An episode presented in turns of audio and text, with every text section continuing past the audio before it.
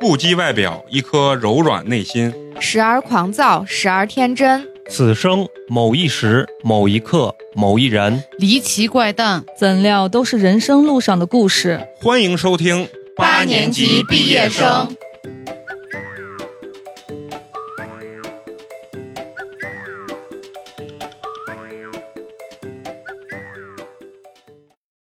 괜찮아 정말 괜찮아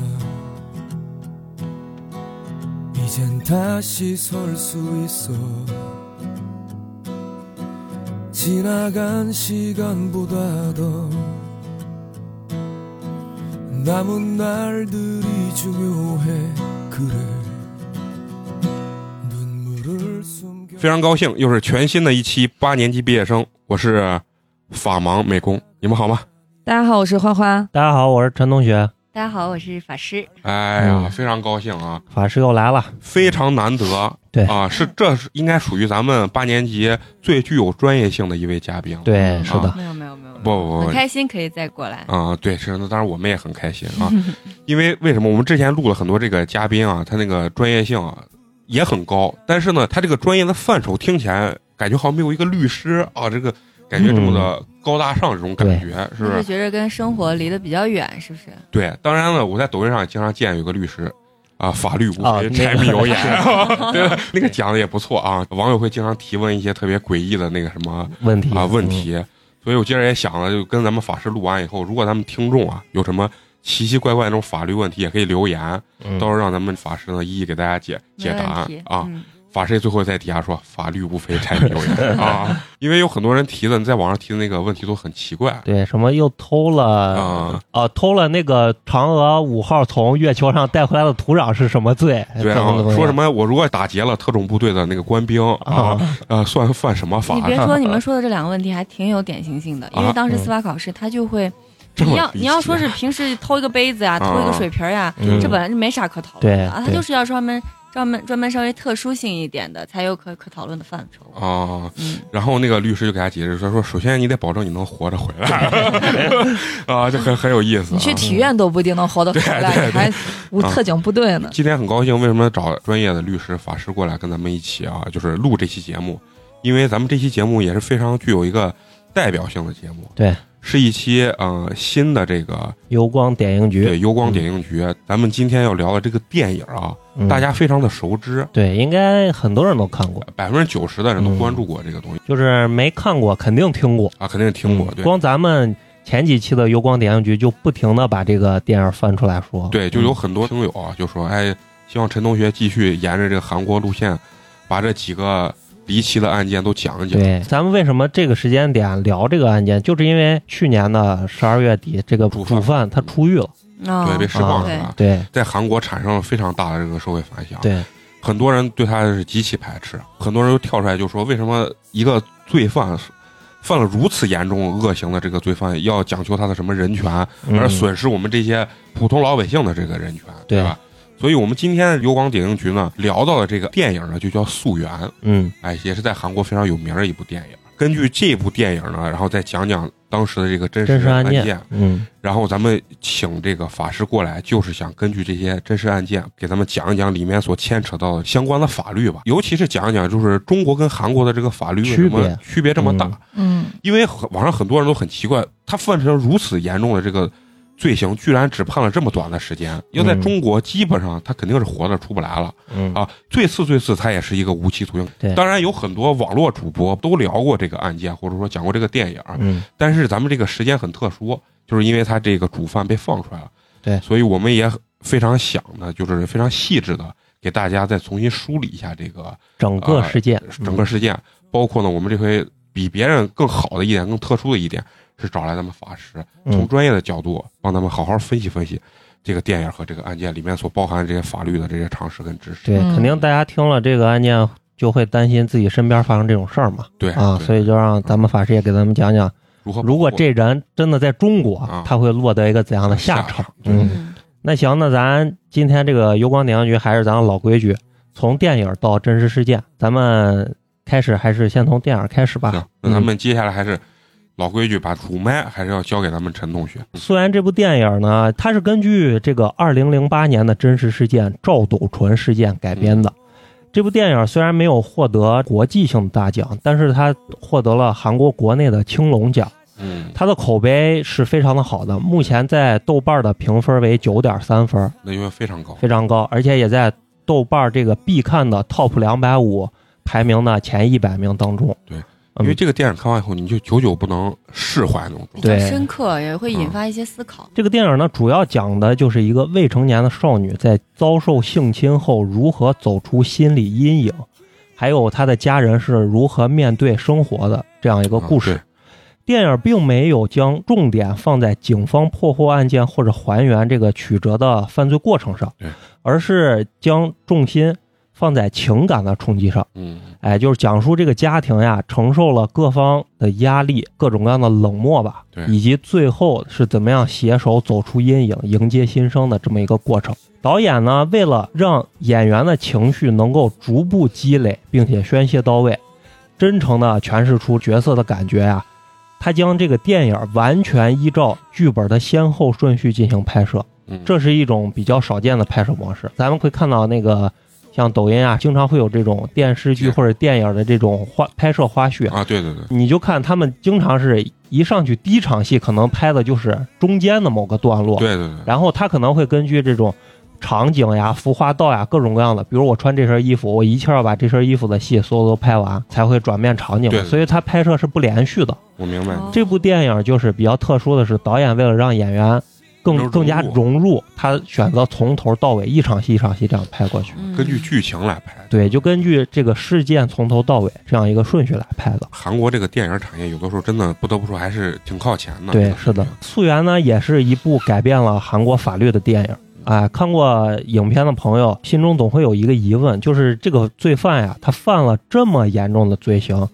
却只被判了十二年的有期徒刑。哎，一般都会对这个感到非常的不解。那咱们今天就从电影再到真实事件，哎，好好的梳理一下整个事件的这个来龙去脉。咱们就开始讲电影的情节。电影开篇的第一个镜头呢，就是跟随着一只断了线的风筝，将我们带到了素媛的家乡，韩国一个美丽而温馨的小城。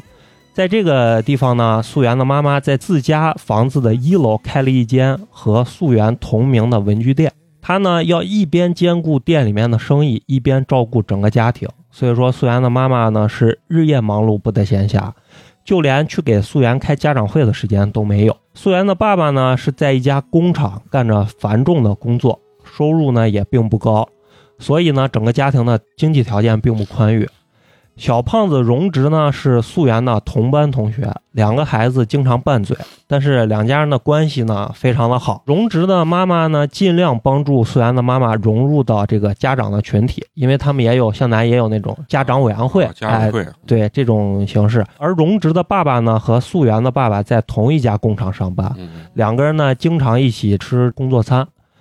在一个飘雨的早上，素媛的妈妈依旧忙碌着店里的生意，没空帮素媛扎辫子。嗯，哎，就是早上没空帮她收拾。素媛一边看着电视，一边慢慢的收拾，眼看着时间就快要到上学的时间了，妈妈就催促着素媛准备送她去学校，并承诺明天一定给她扎一个漂亮的头发。素媛看着妈妈很忙，说学校离自己家非常近，我两百秒就能跑到学校，哎，所以就说我自己去就行了。妈妈呢，也就叮嘱她说，下雨了一定要走大马路，不要抄小路。哦，素媛答应了妈妈，独自撑着黄色的雨伞向学校走去。可是她不知道，在雨中已经有一个中年男人在暗中盯着这些上学的孩子了。在离学校近在咫尺的地方，她被这个酒气冲天的中年男人截住了。这个男人全身湿透，面部有一些猥琐。他问素媛：“是不是要去上学？”啊哦，素媛点了点头。男人说自己淋湿了，想让素媛帮他撑一段伞。素媛呢看了看学校门口已经没有多少孩子了，就是已经快到上学的点儿了。她其实是想拒绝了，但是她又看了这个雨这么大嗯，她又觉得这个男人很可怜，小孩子嘛什么都不懂。镜头一转，在这个下着大雨的街角，只剩下了一把坏掉的黄色雨伞。哎电影没有演这个施暴整个这个过程。对，没有演这个过程。家中正在收拾剩饭的素媛妈妈和正在工厂忙碌的素媛爸爸几乎同时接到了电话。电话里说，他们的女儿伤势很重，已经被送到了医院。爸爸妈妈就赶快赶到了医院。原来就在那个街角，一个脏乱的公共厕所内，素媛满身是血，自己打了报警电话，报了警。原来这小孩还挺挺厉害，他被人强暴，对方极其的残忍，就连直肠和大肠都受到了极大的创伤嗯。妈妈见到素媛的样子，瘫倒在地，几近崩溃。很快呢，素媛被送进了手术室。妈妈听到素媛是走大路遇到了这样的事情，她就觉得是自己让素媛走了大路啊，她就非常非常的自崩溃责了，哎，觉得是自己间接害了她嗯，就忍不住大哭起来。这个时候呢，素媛的爸爸被叫入了手术室，医生告诉他，素媛的直肠和肛门都需要切除，一辈子要用人工粪带，否则命就保不住。素媛的爸爸就恳求医生救救素媛。手术结束以后呢，爸爸来到了病房，看到刚刚醒来的素媛，以微弱的声音回忆起当时发生的事情嗯。他说，他之所以直接打电话给警察，是因为他知道爸爸工作很忙，但是如果不打电话，就不能够抓住坏叔叔嗯，坏叔叔一定要被抓住。哎，就可见这孩子非常懂事儿。就光这几句嗯啊，你好让写人心疼呀。就直接就感觉光用语言这个表达，没看电影的画面，嗯已经感觉足够冲击自己内心的那种柔弱的地方对，啊。他的语气非常的平静，而父亲却已经是泣不成声了。嗯从病房出来以后，警察告诉素媛的父母，确认了嫌疑人的指纹，但却无法直接抓捕犯罪分子，需要最直接的证据，例如监控录像或者是 DNA。啊，但是现场呢并没有摄像头，而且 DNA 检测呢也需要非常长的时间。但是还有一个办法可以迅速的抓住罪犯，那就是让素媛自己陈述当时的经过，并且指认罪犯。对，这个东西就是有的时候是种二次伤害，嗯，对当。然了，对孩子来说，这是多大的伤害！太残忍了，嗯，素媛的妈妈呢就极力的反对，因为她不想让素媛再回忆起这个噩梦。嗯嗯，但是爸爸觉得尽快抓住嫌疑人才是最重要的，主要是因为，在他进去看素媛的时候，素媛对他说：“坏叔叔一定要被抓住。”哎，他觉得这也是素媛自己的愿望。呃，警官呢就向他的父亲推荐了一个叫做向日葵中心的机构，对他们全家进行帮助。啊，这个向日葵中心的老师呢，要求爸爸回家找到孩子平常最爱玩的玩具。爸爸赶回家，可其实他根本就不知道素媛平常最喜欢的到底是什么。他就在素媛的房间里面去翻找，就找到了孩子的这个图画册，看到了上面画的可可梦的这个卡通图案，哎，他才反应过来，哎，原来他的女儿平常最喜欢的是可可梦，就是一只拿着香蕉的猴子。哦，嗯，他就带着这个图册和玩偶回到了医院。向日葵中心的老师呢，是一个坐着轮椅的女人。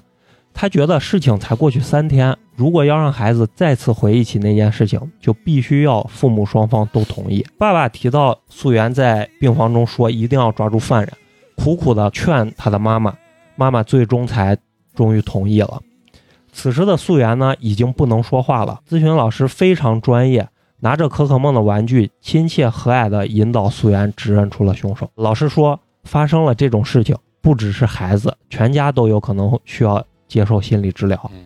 原来老师的女儿当年也经历过和素媛一样的事情，哦，后来在十六岁生日那天自杀了。就是受到了不可恢复的那种嗯伤害。嗯对，因为孩子现在可能很小，只有六七岁、七八岁，他现在可能懂的事情还很少。但是当他成年青春期情窦初开的时候，他发现嗯对自己和别人不一样嗯，他可能就心里就容易崩溃。啊，哎，花花，就是你作为老师的话，就是说现在就像你们在小学的这块儿的话，他们会对孩子有什么自我保护意识的这种教育育没有专门的，也没有专门没有专门的，哦会有一些，比如说讲座，啊，然就是你后觉得力度其实是远远不够，基本跟没有是一样的。因为首先这个不是说是单方面是学校的问题或者教育部门的问哦题，一是大家都觉得这种事情不会发生在我或者我我的孩子身上，啊哦对你嗯这个话所以就是无论是父母或者是孩子，他们在对待嗯这种讲座或者是一些，呃，给你发一些影片呀、宣传的时候，对待的态度是极度不认真的。嗯就是可能都觉得形式大于实质。对嗯就是觉得就觉这只是得学校给我布置的一个任务，还不如多做两套卷子。啊是吧？就是这样。对，你说这个特别对，就是很多人就会觉得这个事情发生不到我身上，对，就感觉你听这个电影儿，你呃或者看这个电影儿的时候，你觉得离我太远了。太远，这好像就对，是我个会电影同情这个孩子，啊会觉得这个罪犯行为很恶劣，啊但是这很个难事很情，难放到自己孩子身上。对对对这对，这我我嗯仍然会觉得这件事情永远不会发生在我身对上。就那句话，地狱空荡荡，恶魔在对人间。你对感觉之前感觉啊，恶魔就是电视剧，对啊就是这个艺术形象。现在其实是要知道，对如发果现真的是在我自们己的身身边啊那是非常恐怖的一件事情。嗯，嗯，就是你觉得中国在未成年保护这个地方，它是不是它这几几年的这个就立法的进步呀，或者说改变，你觉得多不多？呃，其实是在立法意识上面嗯是有、是有很大进步的。就像韩国这种，它其实是用个案来推动立法，啊，嗯中国其实也是有的有的啊，也是有的。咱们都是从孩子过啊来啊的。哦对我们回想一下我们小时候，啊，没有你上学的时候有学过未成年人保护法吗？或者未成年人保护方面的某些制式的规定吗？嗯有学过吗其？实没有，没，有吧？嗯当时肯定是没有课程的啊嗯，嗯啊，啊对。但是我记得，我我光记得那个时候是说什么禁毒，呃，好像哦现有在也有过一段禁时毒间，禁对毒对就是对，老让我们看那些吸抽大烟的那些，是吧哎，对对，有段，那是那也是因为啊，当时特别一段严重时间这个现象啊现象的冲击是会推动理论的，就是实践反作用于理论的。哦明白就像我们这个未成年人保护法是一样的，啊它其实一直按理来说是一个非常重要的领域啊，啊，但是就是中国其实是一个非常保守的国家，对也是一个呃早期像秦啊，我们古代的哦秦、嗯那个时候是暴政就是法律严比较法严苛的，严法，嗯对对对。那到现在呢，其实这个法治国家，呃，整体来说，我们国家的法治这个法治社会的秩序还是不错的，嗯，整体来说还是不错的，嗯就就给人是安全感还是可哎，对比较整个强的整个，嗯而且中国在整个国际社会治安方面还是做的比较好的，嗯虽然也会发生，比如说前段时间那个什么空姐，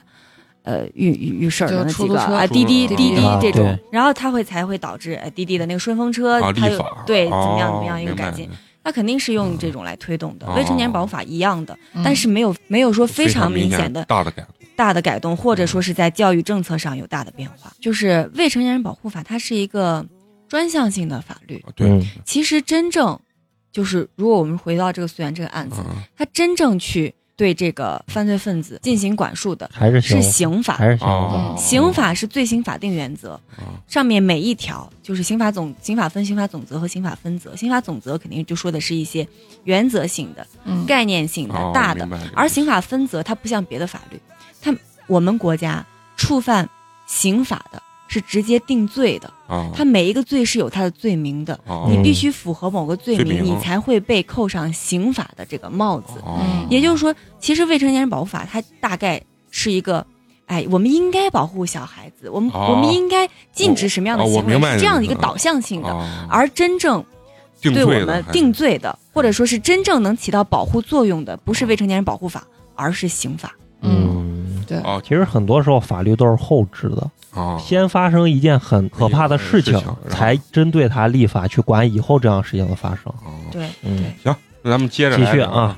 呃，这个刚说得到了苏源的证词嘛，对嫌疑人很快就被抓住了。嗯因为家中经济条件拮据，父母就把素媛从单人病房转到了这个多人病房。啊随着警察抓住了这个犯罪嫌疑人，媒体也就开始公开报道这个事情。素媛的父母发现周围的人都在窃窃私语，哎，说有个孩子被强奸了，就在这个医院里面。议论记者呢也就跑来这个医院了。爸爸意识到呢这对孩子有多么大的影响，爱女心切的他就抱起了女儿，躲着走廊里的记者，一路把素媛抱到了一个单人病房。在这个混乱的过程当中呢，素媛的粪带就破了，她不是哦人工肛门有我个记着人工这个粪带，这这这个哎画面就弄脏了素媛的衣服。爸爸呢就非常的想帮素媛擦干净，并且让素媛配合，可素媛却表示出来很抗拒。爸爸呢却极力的想要把这个东西清理干净，直到医生赶到，素媛爸爸才恍惚的意识到自己刚刚的行为竟然已经勾起了素媛的痛苦。哦他眼里看到的已经不是爸爸了，而是那个罪犯。哦哎，勾起了虽然不好的回忆。素媛呢，妈妈呢，这个时候其实已经怀孕五个多月了，但是他一直没有给素媛爸爸和素媛说。素媛呢，一直也想要一个弟弟或者妹妹。素媛的爸爸呢，就把这个消息告诉了素媛。但自从上次那个事情之后呢，素媛已经不能和爸爸直接见面了。她每次跟爸爸见面都用床单紧紧的把自己全部裹住，只用点头和摇头来和父亲这个进行交谈。那等于他就是对这男性都有一定的这心理阴个影哎，心理阴影了。了。父亲很伤心，可是他呢也顾不上伤心，因为有太多的事情需要他去处理。素媛和素媛的妈妈都住在医院，他的压力非常的大。好在呢，荣植的父母也一直在帮助着他。开庭的时间定了，就定在下周。法庭上，律师陈述了案发当天发生的所有的事情。犯罪嫌疑人一脸平静，矢口否认自己所做的一切。嗯，他说那天自己干了一天的活儿，喝了三瓶烧酒之后就睡着了。嗯而带有血迹的衣服和鞋子是在三天前在工地被人偷走的。嗯，哦，被抓的当天又在门口发现了这几件衣服。经过一番审理之后呢，并没有什么结果，法官呢就宣布休庭，定于下个月再开庭。为了治疗素媛受伤的心理，医院中病房里好几个人扮成了可可梦的角色，给素媛表演节目嗯。不仅引起了周围孩子的围观，素媛也和大家一起唱起了歌，心情似乎好了不少。而他们正是在向日葵中心老师的组织下，由素媛和荣植的妈妈，还有警察等人扮成的这个角色。爸爸看到扮成玩偶能给素媛带来这么多的快乐，他就问这个租衣服的老板嗯，说：“如果这个衣服租一个星期要花多少钱？”老板呢也是看到了素媛爸爸这个家庭的困难吧，就把稍微旧一点的一套衣服直接拿去让他用。哦爸爸从此之后跟素媛见面，就只能穿上这个玩偶的衣服才能跟素媛见面哦。晚上呢，他走进素媛的房间，他害怕自己被素媛认出来，所以说不能开口说话。两个人呢，只能通过这个一个这个写字板儿啊进行交流。爸爸在这个写字板上写着：“我的朋友们都回家了嗯，哎，只有我留下来陪你。”素媛就告诉可可梦说：“哎，朋友们都回家了，你也赶快回去吧。”哦，说完呢，就给了可可梦一个大大的拥抱，就可见这孩子还是非常的这个懂事儿，嗯哎，让人心疼。而且而且经过了一段时间的治疗呢，素媛的身体也好了很多。这段时间呢，向日葵中心的老师一直在陪伴着他，因为他不想开口说话，所以老师呢就让他用这个写字板来回答问题。每回答一次，就在这一个黑色的本子上面贴一个蝴蝶的贴纸。老师说，蝴蝶贴满了，素媛就能够开口说话了。随着老师一天一天的努力呢，素媛终于开始慢慢的开口说话了。她说：“快开学了，她很想去学校见朋友，嗯可是因为那件事儿呢，觉得非常的丢脸。”她说：“出事儿之后，最伤心的就是不能读书，爸爸妈妈呢也不能去上班，家里呢还要花很多的钱。”她回忆起那天的事情，她说：“那个男人要和自己打一把雨伞，自己本来想着快迟到了，想直接就去学校。”但是他又不忍心看着他淋雨，没想到就发生了这样的事情。可是事后呢，大家都说是他错了，没有一个人去夸他。哦，他呢，也一直盼望着自己弟弟的出生，每天都按时吃药，天天祈祷，盼望着有一天一觉醒来就可以回到过去。嗯，但是醒来之后，永远都还是老样子。这个就跟我跟你说，这个心嗯情我特别能理解啥。我现在每次考试考的没 考好，我感觉回家要要要要挨打的时候，就是我爸我妈没回来的时候，我就老感觉这如果是一场梦多好。我一醒来嗯，还在要进考场的那一瞬 间，其实心情就有点那种。这个事情给孩子留下的这个对是伤害是一种持续性的，并不是说一段时间就就他可以自己其实就是无法接受，对，素媛住院的日子呢，他的那帮小伙伴荣植他们也没有办法像平时那样去玩耍。荣植认真学习了跆拳道，并且在路过素媛家文具店的时候，给素媛在门上贴了一张上课时候的笔记。其他的同学呢，也陆陆续续的在素媛家的门上贴上了自己的祝福。素媛要出院了，爸爸借了一辆车，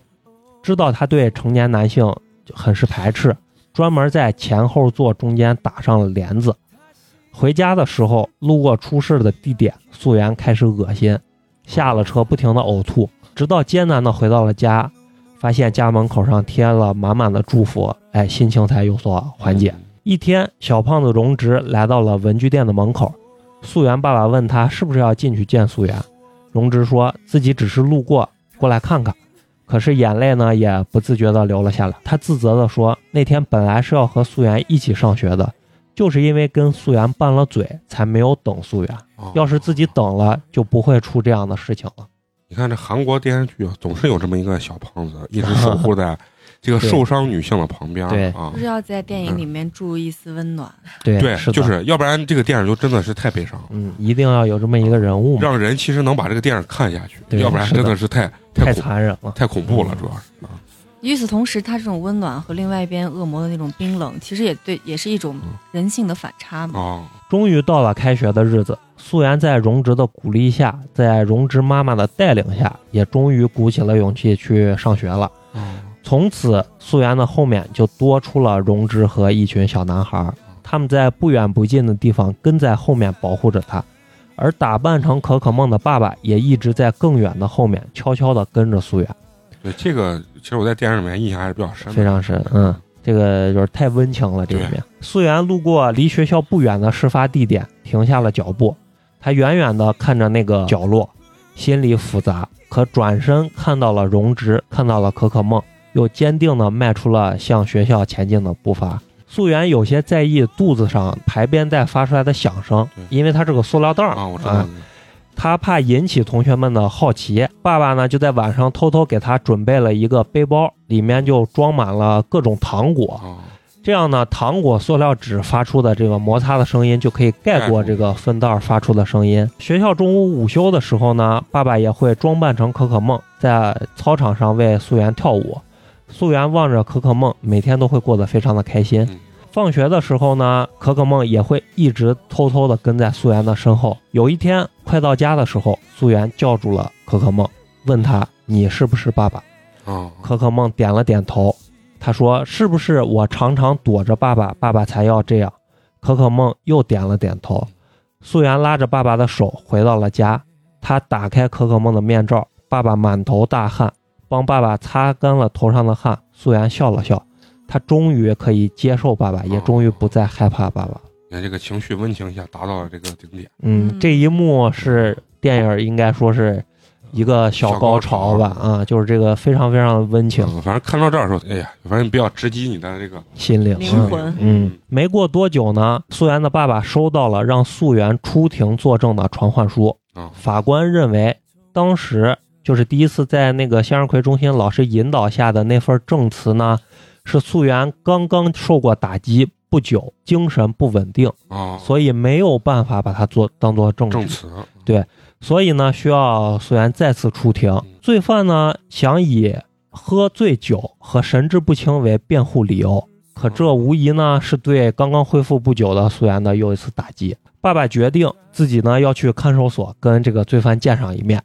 罪犯说自己喝了酒，什么都不记得，还威胁素媛的爸爸说自己在里面待不了多久，很快就会出来。愤怒的爸爸呢就只能拿椅子砸向这个防护玻璃，却一点办法都没有。那个法师，我就我就想特别想问，就在咱国内这个法律啊，罪犯或者嫌疑人啊，就以什么我喝了酒，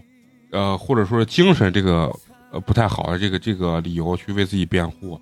在国内一般承不承认这样子的辩护方式精神方面有问题肯定是可以的啊？嗯，啊，但是醉酒肯定是不行的，醉酒犯罪肯定是要负刑事责任的。但是如果他精神方面有问题，嗯这个是可能可以就构是作成为一个量一刑的个量刑的，对，哎，还有一点想问一下，反正嗯就是，比如说像刚才这个情节，在看守所里面就说出这种很很具挑有衅的威胁或者挑衅的这种话的时候，它是不能当做证据去使用的，是吗？他在看守所还是在庭上，看守所那没有任何证据效力啊。啊比如他说们，而且他们没有说出什么实质性的内容，啊，其实仅仅是一个气话我啊按我们底下说就是口嗨嘛，啊啊是吧？没有任何的实质性的嗯一这个影个响。但是我嗯我补充一点啊，但是其实可以对，比如说律师嗯在这个呃，或者说公诉人在这个嗯过程中，可以对他的某种情绪，就是他的这个话嗯虽然没有实质性的内容，嗯但是可以对他情绪和目的性进行一个辅证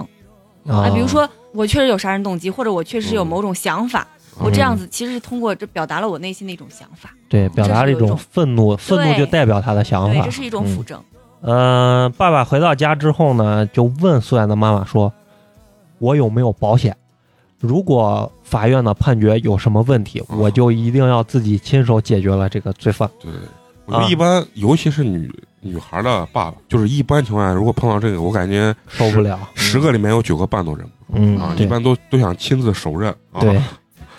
呃，法院呢也再次开庭，素媛呢就作为人证呢又一次指认出了这个罪犯。嗯，律师根据发现的衣物以及素媛本人的证词，认为证据确凿，但罪犯嘴上却始终说自己喝了酒，完啊全不记得当时发生了什么。罪犯的辩护律师呢也问素媛说，出事儿的时候有没有闻到酒味儿？嗯素媛承认当时确实有很大的酒味儿。嗯最终呢，法官综合做出了这个判决，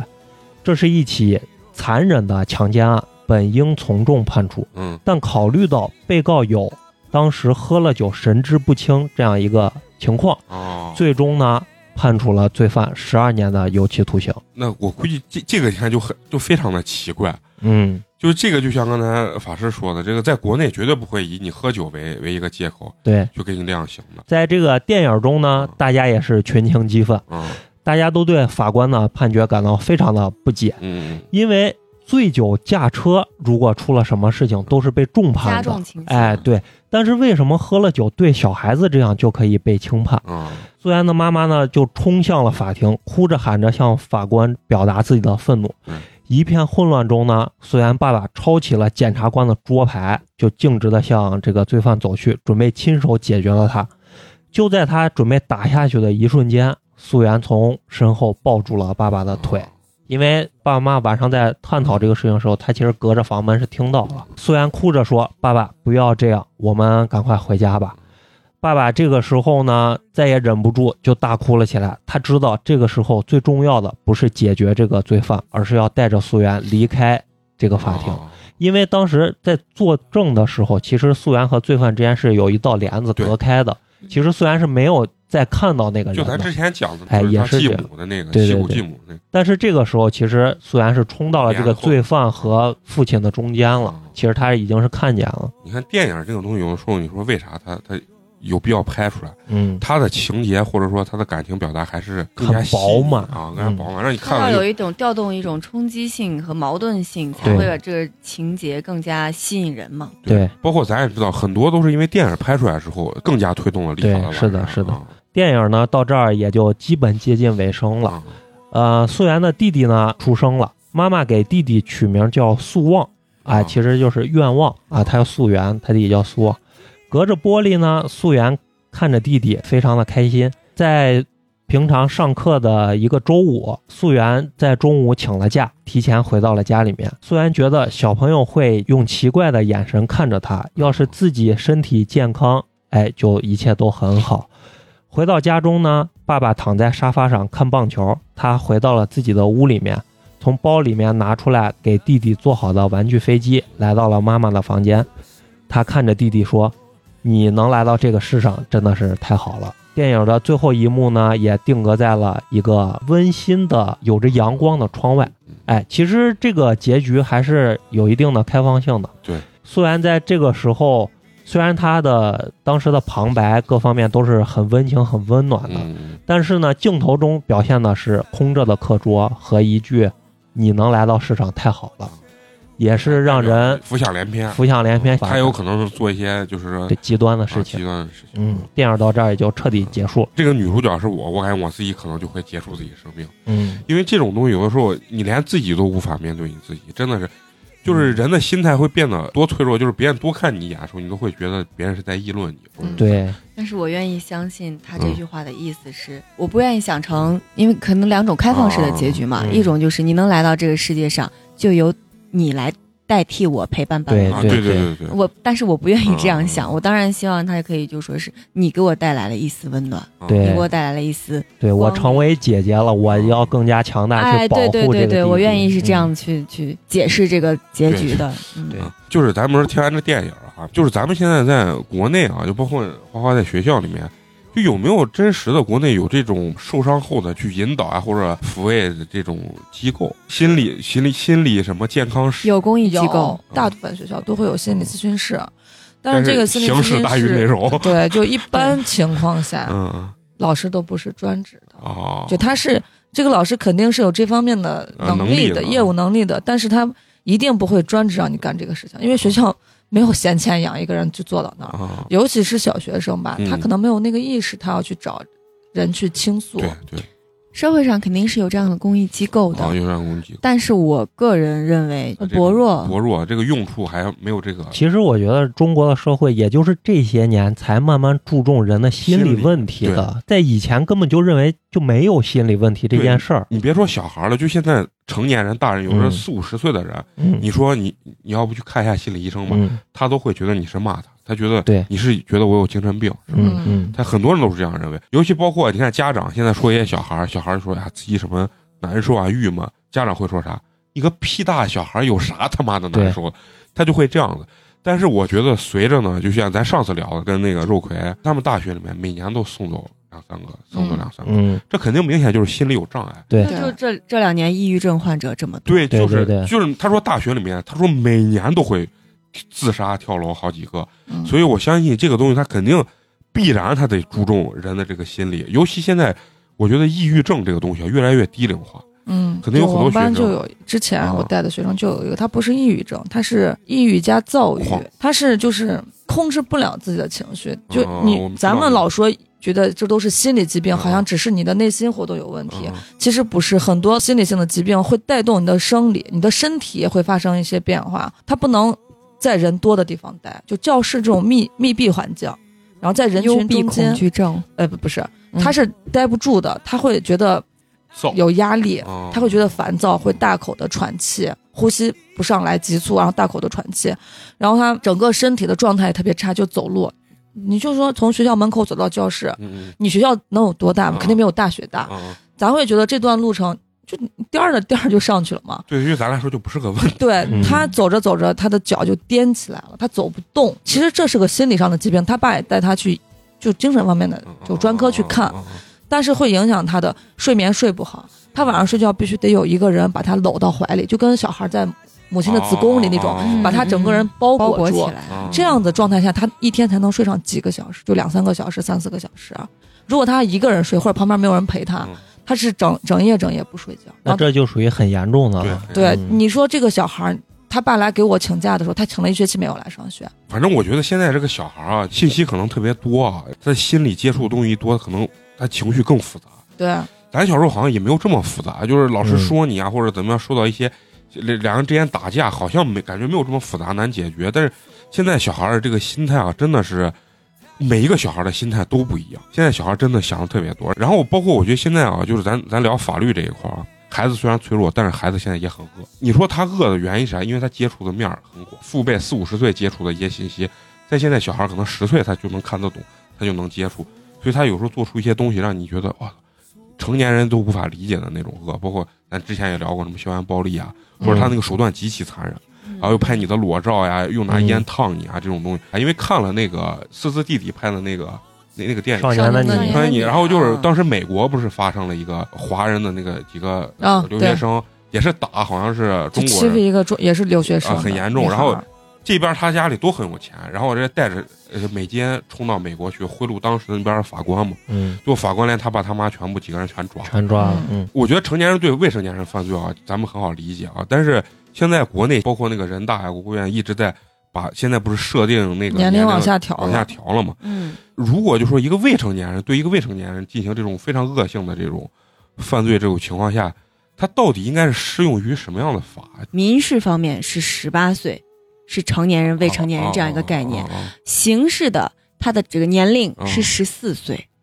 哦，十四岁以下的才不负刑事责任，哦哦十四岁以上的都要负刑事责任。现在又往下调好像了是，十二岁，我记得嗯12岁好像哦还没彻底通过，还是反正有这个提议吧呃，嗯现在现在还是嗯刑法没变，嗯，刑法还是是十四岁十。四岁。嗯哎嗯，我老感觉国内的法律啊，可能是咱看那个港台电影或者美国电影太多了，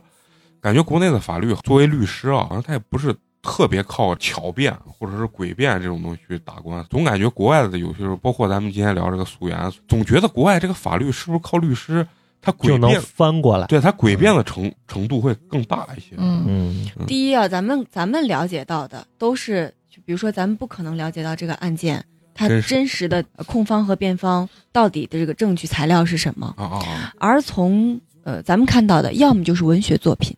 啊啊！是吧？要么就是电影反映出来的，要么小道消息，要么就是啊新闻，哦，它它不会有具体的细节。哦但是我相信啊，不会说是完全靠靠靠诡诡辩辩啊，对对对对对，他肯定是以立法优先的，嗯嗯肯定是要适用法律的。一般而且咱们能听到的这些案子都能传到咱们耳朵里面，可见在他们国内也是翻起了多大的舆对论的。对是，所以他不可能说是啊、我完全依照社会舆论或者是依照某一方他的这个势力，不会的。嗯，一般都是你没有实锤的，就没有那种特别一锤定音的证据，你嗯律师才有发挥的空间嗯。就那个辛普森杀妻案嘛，那就很有名，那就是那个律师打完这个官司就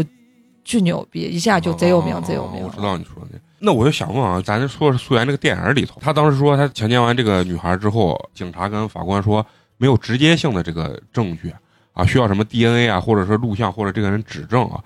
那呃，我就特别想问，那在国内，比如说要定这个人的罪，他至少需要一些什么样的，比如说所谓的直接性的证据，还是什么呃他自己的供词，啊还是什么证人这种东西，他这都要有，都要嗯因为有呃啊、对你就像这个案子，它非常明晰的就是素媛她给公安机关打电话了啊，报警嗯然后这个案子它肯定是由公安机关去立案、啊啊，去侦查，整个这个侦查过程是刑侦，就是公安刑侦方面对来对负责的。对对对，嗯，对，但是这个刑侦是负责把所有的证据搜集过来的，对包括你刚刚说的，比如说有啊证人证言，嗯嗯比如说书证物证，嗯，比如说视听资料、嗯嗯，哦等等，这些都是证据形式嘛。嗯然后他到时候给检察院移送审查起诉，检察院去公诉的时候，检察机关要把这些所有的资料要梳理，一个一个啊哦形成一个证据链，啊，这样子在当庭去指控。犯罪哦，它是司法跟刑侦，它是等于分开。等于是呃，我指控他有罪的和我去找他的各种证据的是分开的，哦一个分是开的公安机关，一个是检察机关。嗯，我其实挺好奇的，我不知道电影里面呃有没有说素媛多大了，小学二三年级吧，大概就是这样，小好学像二是八三岁年级那就是可八能八岁九八九岁岁最，多就是八年。嗯嗯，哦，那就是典型的幼女嘛，嗯，十四岁以下是幼女，嗯，对嗯民事她是。十八岁哦嗯，就是完全民事行为能力人，嗯然后十岁到十八岁是限制行为能力人哦啊，十、岁以下是无民事行为能力人。刑法跟民法不一样，刑法是有一个十四岁和十六岁这样一个界限，嗯，哦，十四岁以下是你犯了啥事儿都不会负刑事责任，不会负刑事责杀了人也不用，杀了人也不用负，嗯对，只有你但爸是你妈负点民事责任。对对，可能赔偿呀啥的。嗯，但是十四岁到十六岁是犯故意杀人、故意伤害致人重伤或者死亡、强奸、抢劫、贩卖毒叫哦品、重重罪，爱放火、爆炸，嗯，就是我们当时复习司法考试，烧杀淫掠、伤头爆毒，啊就这这哦就这些你要负跟贯口 一样，法律啊。嗯十四岁到就是已满十四岁、不满十六岁的人，这些啊都是要他要负责任的。啊，嗯，对因为十六岁以上就是完全在刑法这块儿，你就是一个完全能力人，对，十六岁以哦上你你干了，只要触犯刑法的，刑你法都上得负责，对，嗯你都得负责。那你说啊，像这样法律十岁以下他不用负责刑事责任，你说到底会不会有小孩真的是有啊，，咱们在十岁之前大干一笔？有，我觉得现在小孩绝对有这种想法，跟反正我在新闻上看嗯过，那小孩就就这么说，啊就非常直白说，我还没满十四岁，就告诉你，嗯人家下句话也不说，哎我我就只说一句话，我还没满十四岁。这就有点像说人家说，你媳妇儿怀孕的期间，你千万别惹她，因为据说只要她怀孕了，不管怀的是谁的娃，她把你砍死，她也不会判死刑。这个设定年龄，你说到底十四、十二或者十岁，太小也不行。但是你说大了，现在小孩懂得又这么多，你说你把设到十四岁，他虽然嗯不用负刑事责任，但是也有少年法庭，他也有少年管教所，哦他哦，也有对他进行管束的，管束的地方。就是还是就是得还是得关，就是还是得有教一育人教育啊家叫教育哦现在还哎有对吗？有，因为我之前不是，我记得咱们讨论过一个呃湖南还是湖北的一个案嗯子，嗯那个男孩就是把他妈杀了，然后把他妈杀了之后呢，因为他就十四岁以下，嗯给他的解决办法是给他转校。然后后来才是大家都对这个所谓的这个判决不是判决吧，就是所谓的处理方法有嗯很大的意见，啊最后把他放到一个类似于收容所的地方。对啥收容管教，啊，就像你说的这，小孩犯了这个，把他母亲或者他爸杀掉之后，最后呢，法院判完以后是啥？他们全家都写谅解书啊，有啊，然后因为有有了这个谅解书，所以他就被从轻判罚的一一个方式。我觉得如果我要是有关立法方面的人才，我就觉得特别纠结，但也不可能让我立 法，就这个东西，定也不嗯人家立法的人肯定是肯宏观定考虑比的咱们啊考虑的要全面。就跟比嗯如说，呃，你拐卖妇女、啊儿童和强奸罪，大家觉得这个量刑，轻，会觉得轻啊啊但是有人就会说，这个量刑轻不是给施暴者的，对不是给罪犯的，是给那些被伤害的人生还的余地。对，如果说你比如说拐卖儿妇女儿童或者是强奸，都死刑呃，你就直接来个死，就咱这不说死刑了，二十年以上，或者是什么无期之类的，那他就觉得，那我杀个人不过也就是这么这个罪嘛。你像一般他立法的这个情况，他在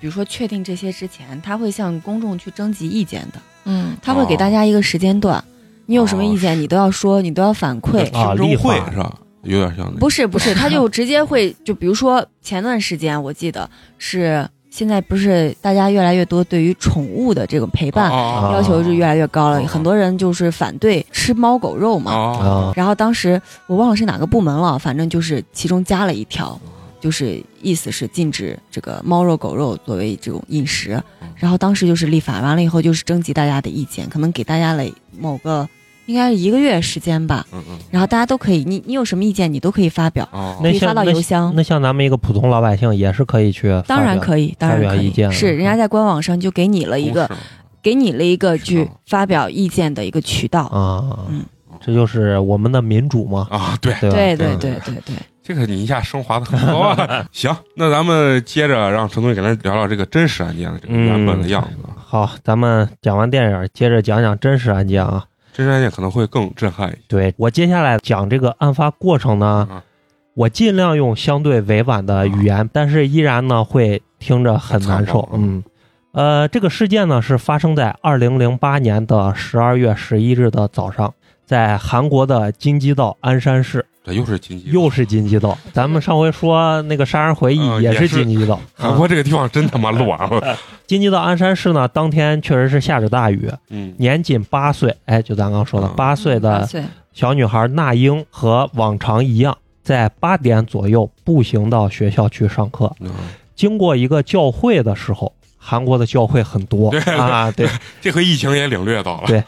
遇上了一个嗯醉汉，这个醉汉呢就是五十七岁的赵斗淳，哦他先问那英：“你是要去这个教会吗？”女孩说：“不是啊。”赵斗淳又说：“得去教会啊。”哦说完就强行把他拖到教会最里面的一间厕所。在这一过程中呢，并没有人发现。进了厕所之后，开始对那英进行猥亵嗯，但遭到了女孩非常强烈的反抗嗯。赵斗淳恼羞成怒，直接使用暴力重击那英的头部，并咬伤她的右脸，咬掉了一块肉。啊！天哪，那这呃确实听着非常的那个。嗯，勒住那英的脖子，抓起她的头撞向马桶水箱，导致女孩昏迷。此时的赵斗淳开始对那英实施性侵害，嗯，进行了惨无人道的摧残。为了毁灭犯罪证据，赵斗淳用抹布和拖把清理了犯罪现场。嗯更残忍的是，他还将大量的自来水灌入那英体内，试图清洗残留下来的体液，并用马桶揣子攻击那英的下体。由于细节实在太过于残忍，咱们就不细讲了啊。呃，引用当时负责勘查的一个警员在若干年后的一段采访，来让大家感受一下现场的惨烈。嗯他说，在我的职业生涯当中呢，会去到很多危险的地方，但是那个地方十年后我仍然记忆犹新。那是一个既长又窄的卫生间，里面有一个马桶，周围都是鲜血。嗯不仅是卫生间的内部，连门外都有很多的血迹。以至于我们当时很难推论出犯罪的准确地点以及是如何实施的。这个失去意识的那英呢，身体遭受到了非常非常严重的这个伤害。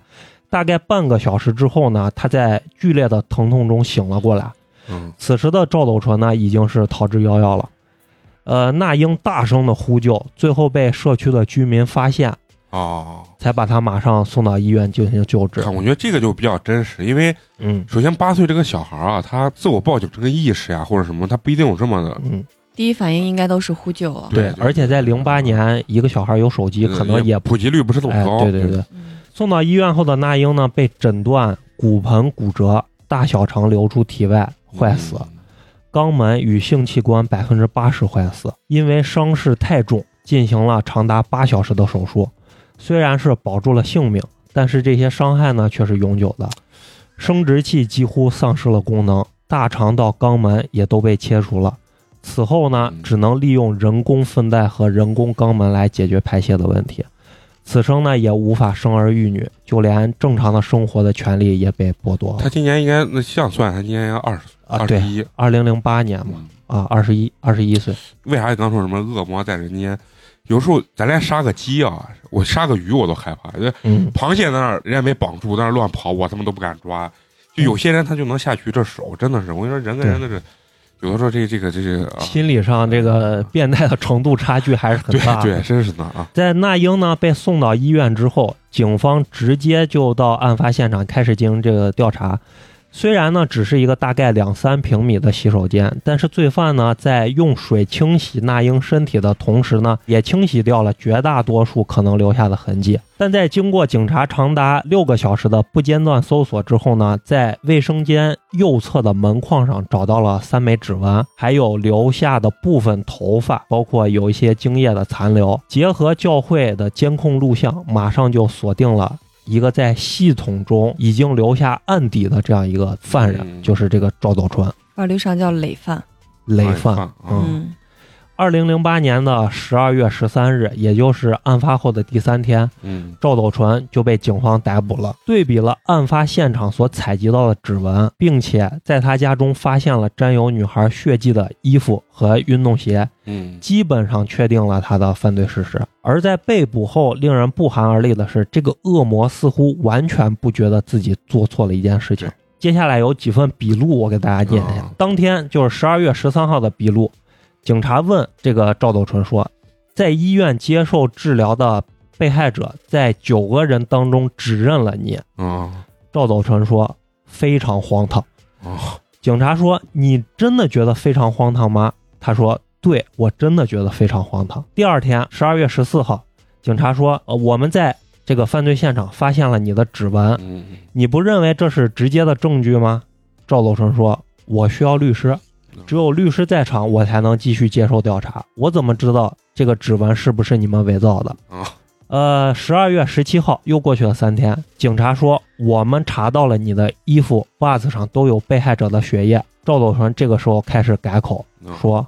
我好像是去过案发现场，但是我进去的时候看到有一个人逃跑了，我当时感到非常的害怕，我也逃跑了。 就已经开始胡搅蛮缠了，”接下来他说：“但是我当时确实是喝多了，我现在记不清楚了。嗯，我特别不理解法官啊，”嗯，他刚开始说他喝酒了，然后因为可能韩国的这个法律可能跟喝酒如果什么减刑这个啊，对。但是呢，你说他现场清理了那么多，那么干净，他能是一个特别喝喝多、喝醉的人没吗？控制住自己意识的一个人吗？而且我补充一个细节啊，他为了清理现场的这个痕迹，他不是用水管冲洗嗯吗？他不仅冲洗现场，他还将大量的这个水注入女孩的身体里面，就是为了把她的什么精液、体液冲掉。哦对就你想想，他本来是刚才陈同学说他那个什么内脏已经外流嗯露出来了，然后他还把大量的水注入她的身体里面，嗯就感觉他的这这种人能干个事情心思还蛮缜密啊的，。就是接下来说说他为什么心思这么缜密啊？其实呢，这并不是赵斗淳第一次以醉酒为由试图脱罪，嗯之前他有过高达十八项的前科，七次被监禁，八次被罚款，两次触动青少年保护法，甚至还有伤害致死的案件，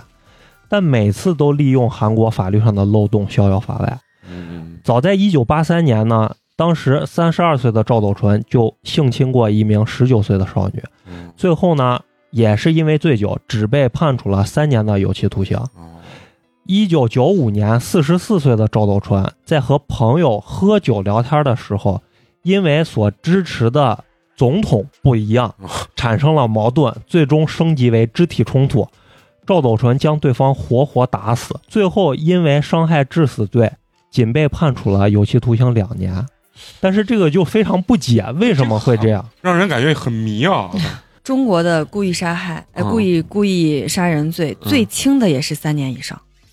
最轻的那有也是什么什么样的情形会只被判这么低？就是过失，比如说立功了呀，比如说自首呀，这都是呀，有可能。哦啊，自首会减刑的啊，就是会轻判，会哎你对你说的是故意杀人还是故意伤人罪？三年。故意杀人是一个罪行，啊，还有一个叫故意伤害。啊他刚刚讲的不就是直接对伤方伤杀害致打死了，打死活活了打死了。打死了，要么就是过失致人死亡，啊，要么就是故意杀人故意杀人罪。现在不知道具具体的情对形，没有办法嗯对判辨到底是这两个罪哪个罪。但是如果是故意杀人罪的话，他最轻也是三年，三嗯年以上十年以下。如果是情节严严重的话，那就是十年以上，有期徒刑或者无期徒刑或者死刑，这都有可能。你说的这个只被只把被人判了活活两打死，然后只被判了两年啊但是有可能人家就说就是是我喝是酒过我我是过失致人死亡，嗯啊啊！对就是我不是故意要把他打啊，，对，而哎，且对我是华过失致人死亡的话，我就有可能是三年以下。而且嗯哎花花说那个也对，说我就用一是我喝酒，二是对方也也上手了，对我，俩是互殴过程中我过失，而且我不是开始就想把他杀死的，啊或者说我可以刚开始我一直是正当防卫啊，嗯对我可能后来有点儿防卫过当了呀。对对哦对对，这都有可能啊。反正他还是用他喝了酒的这个事情嗯咱刚说他的这两起前科呀，被判的非常轻，都是因为他在犯案的时候有这个饮酒的情况。之所以他能这样子呢，有一个非常重要的原因，就是韩国的刑法第十条第二项就有一个规定嗯，若犯罪者因为精神障碍没有判别事物的能力的话，是可以免受刑罚的。如果因为身心障碍导致辨别事物的能力变弱的话，嗯是可以减刑的。刑法又叫做心神微弱减刑制，我还明确的说，精神障碍不仅仅是精神疾病，醉酒、嗑药也包含在其中，因为陈同学讲了好几期咱们这个油光点映局跟都跟嗯韩国有关系包。嗯括虐童啊都有关系，我他妈的就感觉韩国的这个法 律啊，就是给他们韩国这些财阀所逃脱罪行的一个嗯，非常好的理由，因为你就说什么精神不正常啊，或者怎么无法控制。作为我一个韩国大财阀，我分分钟，嗯比如说我家里人有犯这罪，我分分钟都能让他定成精神无法什么辨别主观意识。嗯就我觉得这个对于有钱人来说太好，太很好很操作容这易个。事情了。咱就问问这个法师，在咱国内的话，就是你刚说了，醉酒是呃肯定是不能逃脱任何对加重的这个对这个肯定是要负刑事呃责刑罚任的。那就是如果是精神疾病呢，精神疾病是应该要考虑减刑的一个，那不就是能说说是减刑，是要考虑它量刑。对对对，具体会怎么认定他的精神疾病？总不能我说我有精神疾病了，啊，那司有法专业司法机鉴构定啊科呀，嗯，有啊要出鉴定报告的呀。而且嗯还有的是他要有些人就是他是长期的精神嗯有问题，有些人是间歇性的，他会说我在那一那个时刻犯我可病能啊，就对间歇性的，对，然我后我这听过种这就个词儿啊这种就是很操蛋还很难去鉴定，因为他嗯没办法从你现在的表现去啊鉴定你当时是否神志就清楚。就是我一犯罪，我他妈就就犯病，我不犯罪就没病。而且我觉得这个认定起来应该也是很困难，总不能说我在医院找个医生给我看一下，然后就给我但是判这定个这个应该是因为其实是司法鉴定在整个法律环节是一个非常重要的。嗯嗯呃，民事上面其实司法鉴定还有点乱，你知道吧？嗯，呃但是刑事方面的话，现在国家应该还是管的比较严格的，它是有一个库的嗯啊，啊鉴定机构是有一个库的。如果是在咱们西安的话，应该是中院直接中院司法鉴定室直接去管这个库，到时哦候是、嗯应该是进行一个摇号，为了确保公平公正，啊，就等于就是随机随机抽取对，摇出来某一家，然后要进行这个，而且如果有异议的话。刑事方面的证据材料是非常谨慎、非常严格的，哦不像民事，因为刑事直接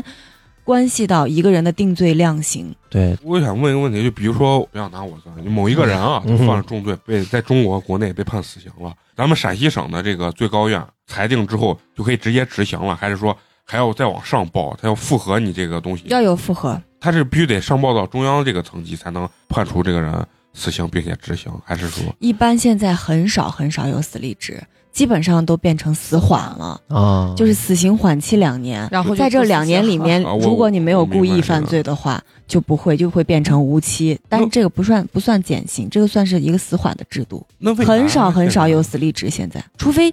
非常严重、非常恶劣，然后比如说社会舆论大家都在关注，有可能有死立执。那我我举个例子，我现在就比如说在街上，我突然歘歘我捅死俩人，这个罪行应该就肯定会被枪毙死了。不了，这都这都死死不了。了。嗯，靠，那那咱还得保护好自 己，这也太害怕了，我操！那现在这样子去立法的最大原因是因为这是不是跟那个国外很多国家都去废除死刑，跟这哦种观念其实是一有直影国响？内一直也有死废废除死刑这样一个说法呃，你知道吧？嗯，但是因为中国传统就是欠下债。还钱，欠债还钱，呃杀杀人人偿偿命就对好像大家一不能接受你废除死刑。对你比如说一个人非从常我嗯我就不能接受这个。对，对，其实我个人也认为，啊，我个人其实也是站，就是因不为能废除我死刑。我觉得这是一个威慑，对啊、，这这起码在法律最高的这个位置有一个威慑哦对啊力呀嘛。对，但是可能现在就是随着我们的这个社会进步啊我，明白。大家会把这个生命的这个宝贵和不可再生性就放到一个非常高的一个位置了。对，嗯就说是生命，你不要去轻易去剥夺一个人的生命，哪怕去通过比如说哦教育啊，比如说是剥夺他的这个自由行呀，来去嗯因因为你知进道行一，种惩罚他，以你的这个专业知识来讲，如果我在街上突然唰唰直接干死俩人，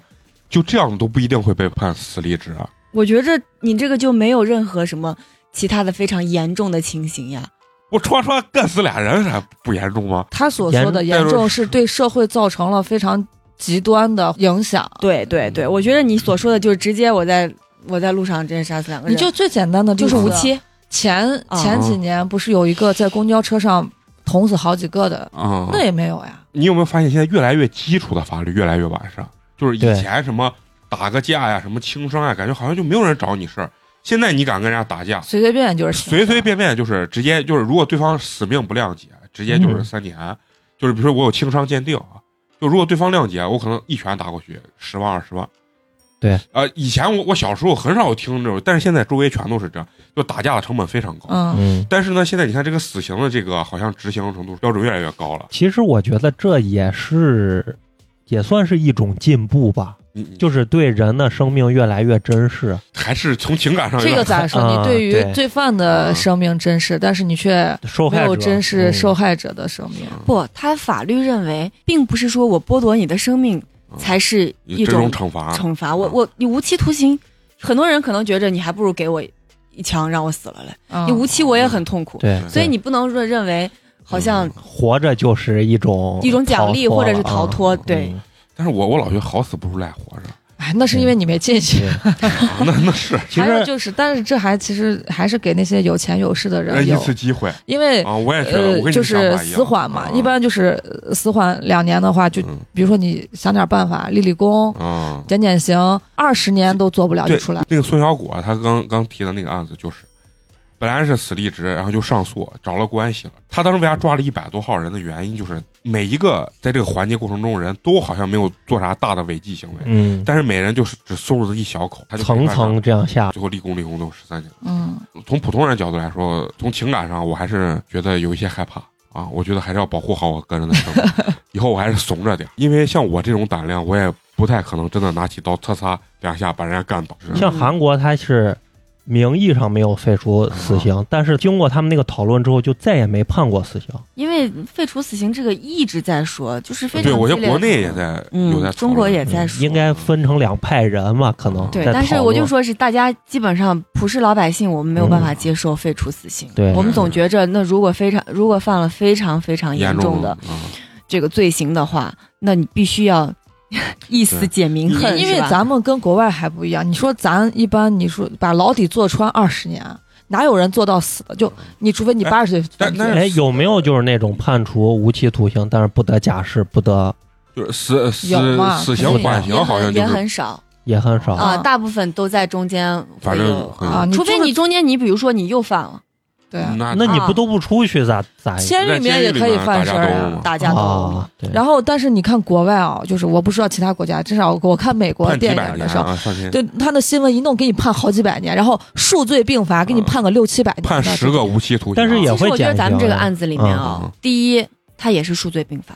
啊他对除了强奸罪，伤害他还有对故意伤伤害害嗯，啊，嗯而且故意伤害的程度也很深嗯嗯，直接就应该算是致残了。但是只再加上他是累犯，判了十二对年，，啊所以这个我累犯应肯该定很是严重重重的。犯啊，嗯对，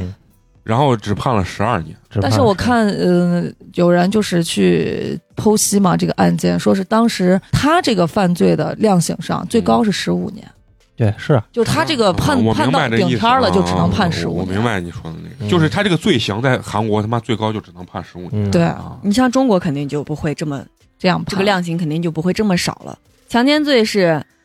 一般是三年以上，十年以下。嗯，然后像这种咱们这种情况，就是属于奸淫不满十四岁的幼女的，嗯要从重处罚。嗯他除了这个奸淫不满十岁的幼女从重处罚之外，他还有一种就是他那个法条规定的，还有一个情形就是有以下情形之一的，处十年以上有期徒刑、无期徒刑或者死刑，就等于是十年以上没有上限，里面就有这个致使被害人重伤、死亡或者造成其他严重后果，啊嗯，就咱的只要十年以上，哪怕判你三十年、五十年，都是有都可是有对对，都是有的可能的，是刚才花花说的不是很准确，不是说他这个罪只能判罚十五年，而是韩国有期徒刑的上限就是十五年，哦，明白，嗯就是你不管犯了什么，是有期徒刑最多就判到十五那年。就是韩，你像韩国他们是有上限，咱是下限，啊咱是就是说是奸最淫。低啊强奸妇女、奸淫幼女有以下情形的，就是那些严重哦的情形的，他就说的是处至少十年以上嗯以上啊有期徒刑、无期徒刑啊，或者死刑。他等于咱是列了个下限，对，嗯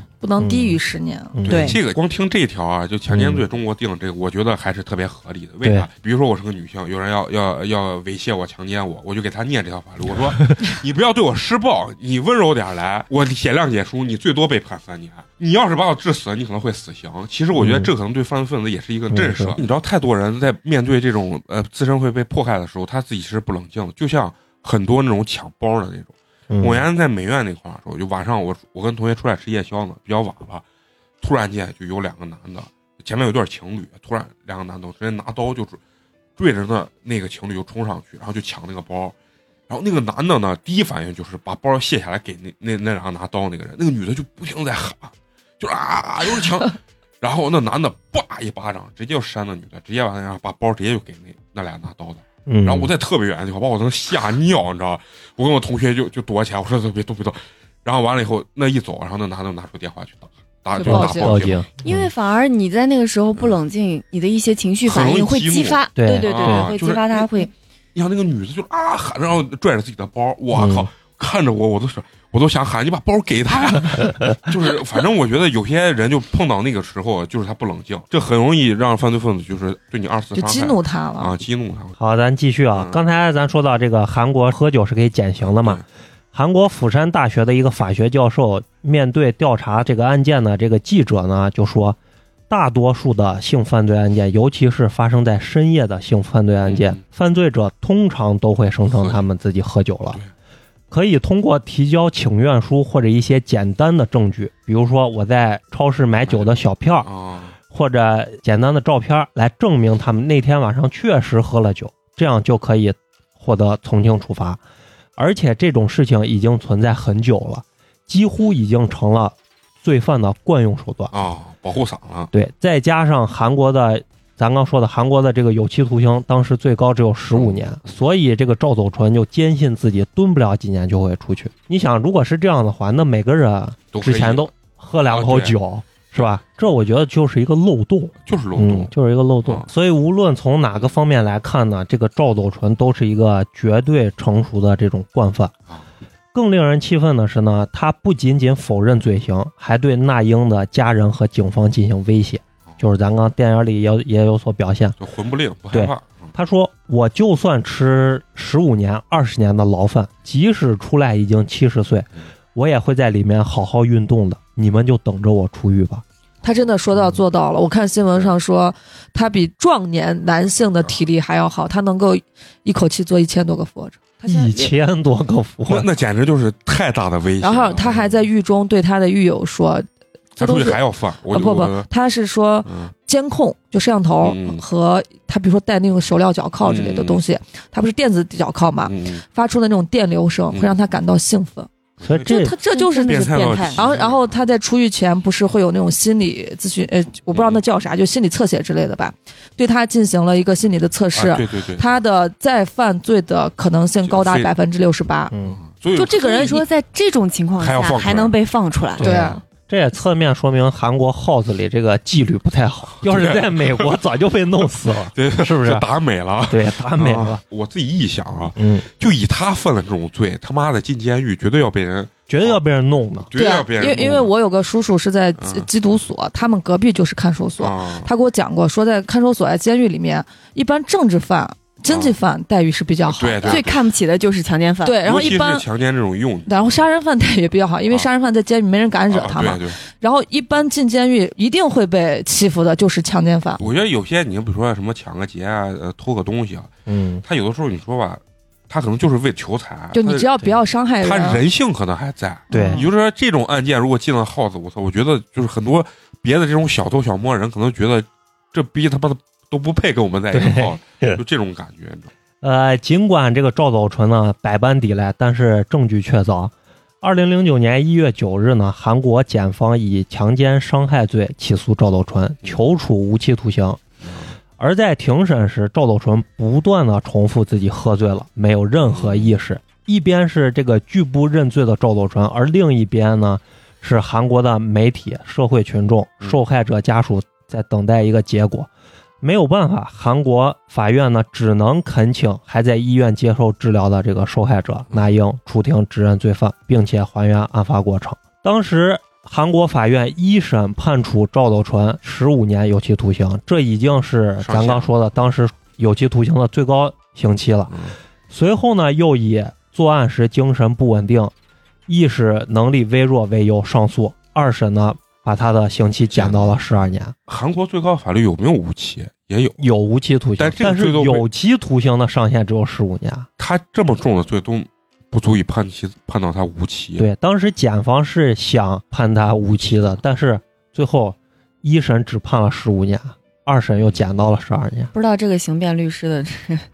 这个 能力有多强？不对对哦对，这个思路是从哪从哪去给他不知道他黑红了没？不知道他出名了没？所以我就说，国外老是律师靠诡辩啊。嗯，当然，呃，刚才那个法师说的也对，因为咱所接触都是一些文学作品或者一些对新闻所，或者说只是曝光出来的的这些东西西。对对，到看实不到案际的一个件细节，对而且写咱没有办法去真实的去去分析这些东西。对对对，但是我有个疑问啊，就是说在国内啊，咱还是聊聊国内这个法律，就是像一个累计有前科十次、十八次的这嗯种人，如果他再次犯的话，是不是一般情况下都会从众。从重？就是对累法犯是要从重的，但是累犯是，我印象累犯是对时间有要求，好像是五年之内再次啊再故意啊哦，对，啊，那他这确实是但是他是犯了很长十十哦十来八次，十八次，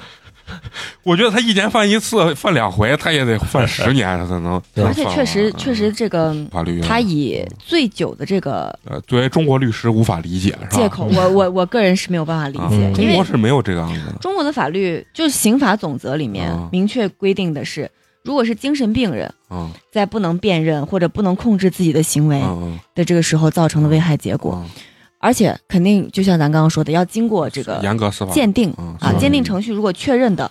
他可能确实是不负刑事责任，嗯，但是要要要要有这种可能有强制医疗呀，或者要求要哦关对键你的这种啊在是另一种。那其实也很惨，就对对是啊虽然不判你，但是把你关到精神病院里嗯治你二十年，其实跟判了你二十年是一样对的。必要的时候肯定会有，就是嗯要求政府对他进行强制医疗，或者是要求他的嗯家人对他严加严看加管看管，对，嗯，然后如果是就是可能刚刚花花说的这种，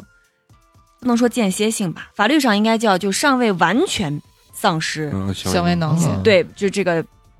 控制自己行为能力的这个人，嗯他应当负，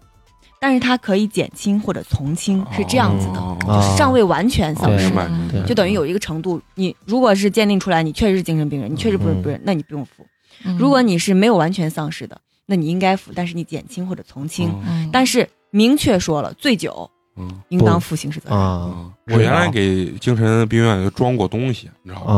嗯啊吓死我了！就是他们有三层，每一层的嗯话都有一个铁门儿，嗯但是他那个肯定是那种不具备特殊伤害性的那种。呃啊让我精神想到病功夫上面那个什么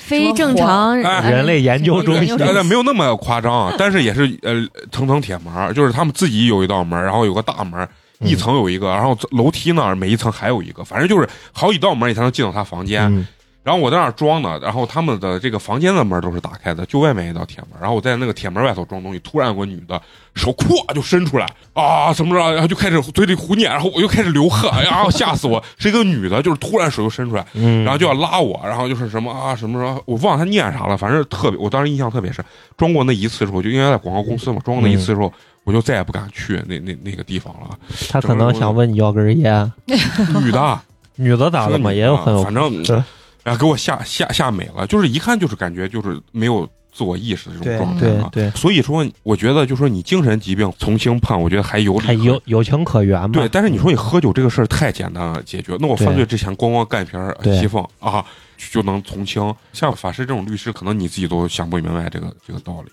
嗯，对我啊个人是觉着我没有办法接受的，所以啊我我觉着我们国家刑法的这个规定，让我们大家让我们国家的老百姓啊也是非常能接受的，对对对，对，大家很都能认想同哦通，啊对他对能对想通大家都能接受，大家都能想通。啊，所以说韩国是个奇葩的国家对，。真的很奇葩。呃，这个判决结果呢，可以说是非常非常让人失望啊。嗯判的太轻了。那英呢，这个父亲呢，也曾经在给溯源小说的推荐词中写道啊，嗯十二年对于其他人来说也许并没有什么，但对我的孩子来说，却是一段必须让自己强大到足以自保的炼狱时间。嗯，也就是说，这个赵斗淳出狱的时候，那英也只有二十岁，嗯，当年是八岁嘛。嗯被害者的一生残疾呢，只让对方付出了十二年的代价，尽管所有人都觉得不公平。嗯但是赵斗淳自己却并不这么认为。和前几次相比呢，十二年的这个牢狱呢，确实是他做过最长的牢狱了。嗯于是他就多次手写所谓的这个请愿书请愿书给法国呃法官，我觉得这个跟中国也很不一样是。吧？嗯就是除过醉酒这一点嗯跟国内的法律不一样之外，其实国内如果这件事情发生发了生在中国，嗯你想全国人民请愿，那么多人写，对是要求他无期徒刑，他死定了，这个舆论一定是啊有会用的嗯影响，。而且我觉得这个案子最终肯定是到最高法对，甚至国家各个层面可能都会关注嗯，对对对不仅是司法系统，对对对，是的，不管是行政方面，嗯还是社会舆论，还是这个新闻媒体对等等啊，可能都会对这个案子有一定的影响，啊，一定不会是十二年这个结果。请愿书这个东西也是韩国好像比较特有的一对个东西，对而且好像往往还会被重视和采纳。对这个赵斗淳呢，就在他的这个请愿书中就写到，他说完全想不起来事情的经过，嗯想不起来，难道不就代表我没有强奸伤害他人吗？嗯虽然我是一个酒后就口无遮拦的人，但绝对不是一个会强奸幼童的人渣。说我大白天在厕所里干见不得人的事儿，如果有我强奸的直接证据，那除了应有的刑罚之外，也请判处割掉我的生殖器。这是他亲笔写的，这种人啊，就是不仅变态，而且嗯有无赖之极，真的是。嗯有的时候啊，就是有些有些影视剧里面反映出来一些人啊，咱总觉得现实生活中可能不会有这么恶劣的人，嗯但其实往往现实比影视剧恶劣多多了。嗯，嗯就是这种，这个赵斗淳呢，他并不是单身，他是有这个老婆的。就连他的这个老婆呢，也在赵斗淳被判决前递上这个请愿书，嗯说丈夫呢是一个很懂礼仪的人，除了喝酒后会让我感到迷茫以外嗯，对我和这个家庭都很和平。即便赵斗淳被判决了之后呢嗯，二人依旧保持着夫妻的关系。他老婆呀在后来接受采访的时候，也不断的强调，只要不喝酒，一切都很好。之所以会做这种事儿，嗯就是因为喝酒了。这把锅甩反到正这个酒酒酒上精这个事情上，嗯我觉得是站不住脚嘛。嗯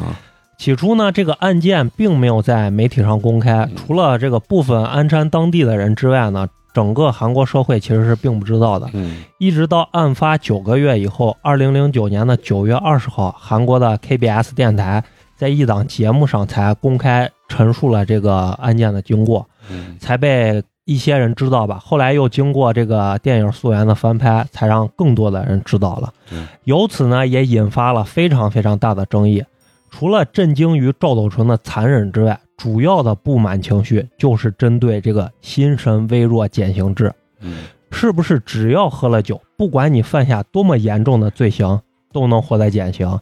而且就是刚才花花说的，他能干那些事情，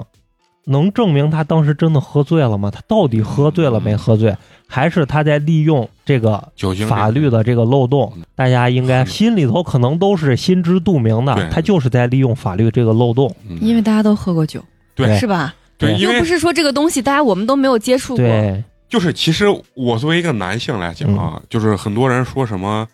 酒后乱性啊这个东西，那是他嗯真的没喝醉。对，我认为如果就是像我那样子喝醉的情况下，他是无法乱性。真的你连就站都站不住，你你再别说你硬了，是不是？对这个东西，嗯啊、这个事件呢不断的升温发酵，韩国的民众呢愤怒呢也达到了顶点，乃至对韩国的刑法产生了质疑，迫使韩国国会重新修订了法律。嗯，在二零零九年呢，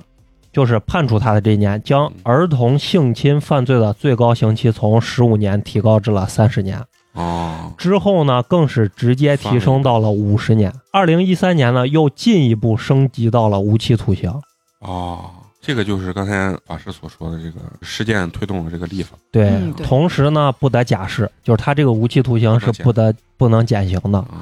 当下是不得啊、假释，不得假释不是不能减刑，不，哎，两个概念嗯假释这个概念是一个，假释其实是就是你要想理解的话，我就给大家说，就可以有点像假的释放，假就是装释放。嗯就是哎对，有一个考验期，就是说是释放了，但是还有个考验期，说是没释哦放，其实又释放了，就是之前我看了一个呃电视剧，里面就讲了假释，就是说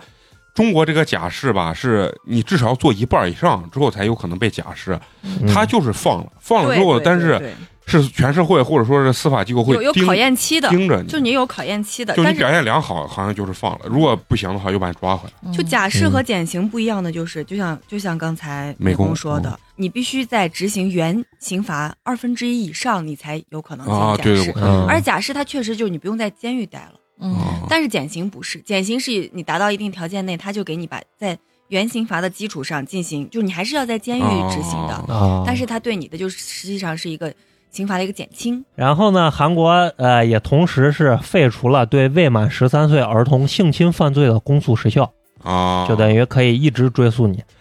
并且延长了电子脚镣的佩戴时间，最高可长达三十年，啊，并在十七年，嗯，并在二零一二年通过了性侵儿童惯犯化学阉割法案，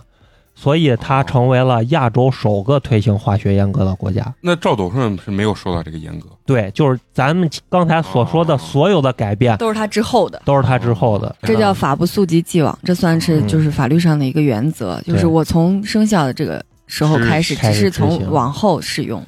嗯，中国有没有？我看也有很多呼声说化学阉割这件事情嗯嗯，中国没有，啊，就是没有说达到官方层面上的这种讨论。没有，嗯只是大家都有这个想法。啊，就是口嗨， 是骂狗把人怂淹了，其实就应该物理 阉了，把赵斗淳这种人。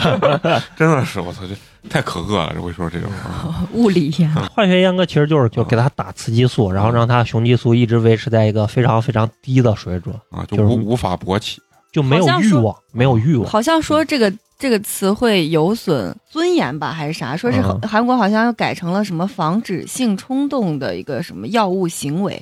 嗯，啊那就是啊叫换法换了个词儿，换了个词嗯儿啊，随着这个赵斗淳出狱时间呢渐渐逼近嗯，从二零一七年开始，韩国国民持续向青瓦台请愿，嗯，极力阻止赵斗淳出狱，啊人数对超过了八十万。对，因为去年的十二月的时候非常火，全世界的出狱新闻的，时候，所有新闻，全世界的新闻都在报道这件事情。对，当时青瓦台也回应了这个请愿，嗯就说是不可能重审或者是加重处啊罚，也就是一案不二审。啊啊，所以呢，也就没有办法再对赵斗淳的量刑做出任何的改变，所以这个请愿也就是失败了不了了啊。嗯不过好在公开了他的长相，对啊对，其实刚开始也是不予公开的。韩国的法律规定的就是，即使是这些重犯，他的样貌也是受人权保护，是不予公开的。但是呢，在二零一九年的五月二十九号，韩国的一家电视台就公布了赵斗淳的一张照片，啊他们给出的解释是，国民安全大于肖像权。啊，就是他们其实冒着法律风险呢。啊这个其实也嗯不牵，这如果在国内也不牵扯啥肖像权，因为肖像权是以啊经经经营为目的的，对啊，获利为目的的。对对对，这也是大众呢第一次知道赵斗淳的长相。他的长相之所以被公开呢，也是因为监狱方面公布了一项对他的心理鉴定，就是刚才花花说，嗯在一项反社会人格调查中，赵斗淳的得分高达二十九分。还有谁做过这项反社会人格调查呢？一般都是这种连环杀手。啊其中呢，韩国的连环杀手江浩顺，五年内杀死了十个人，最终得分二十七 分。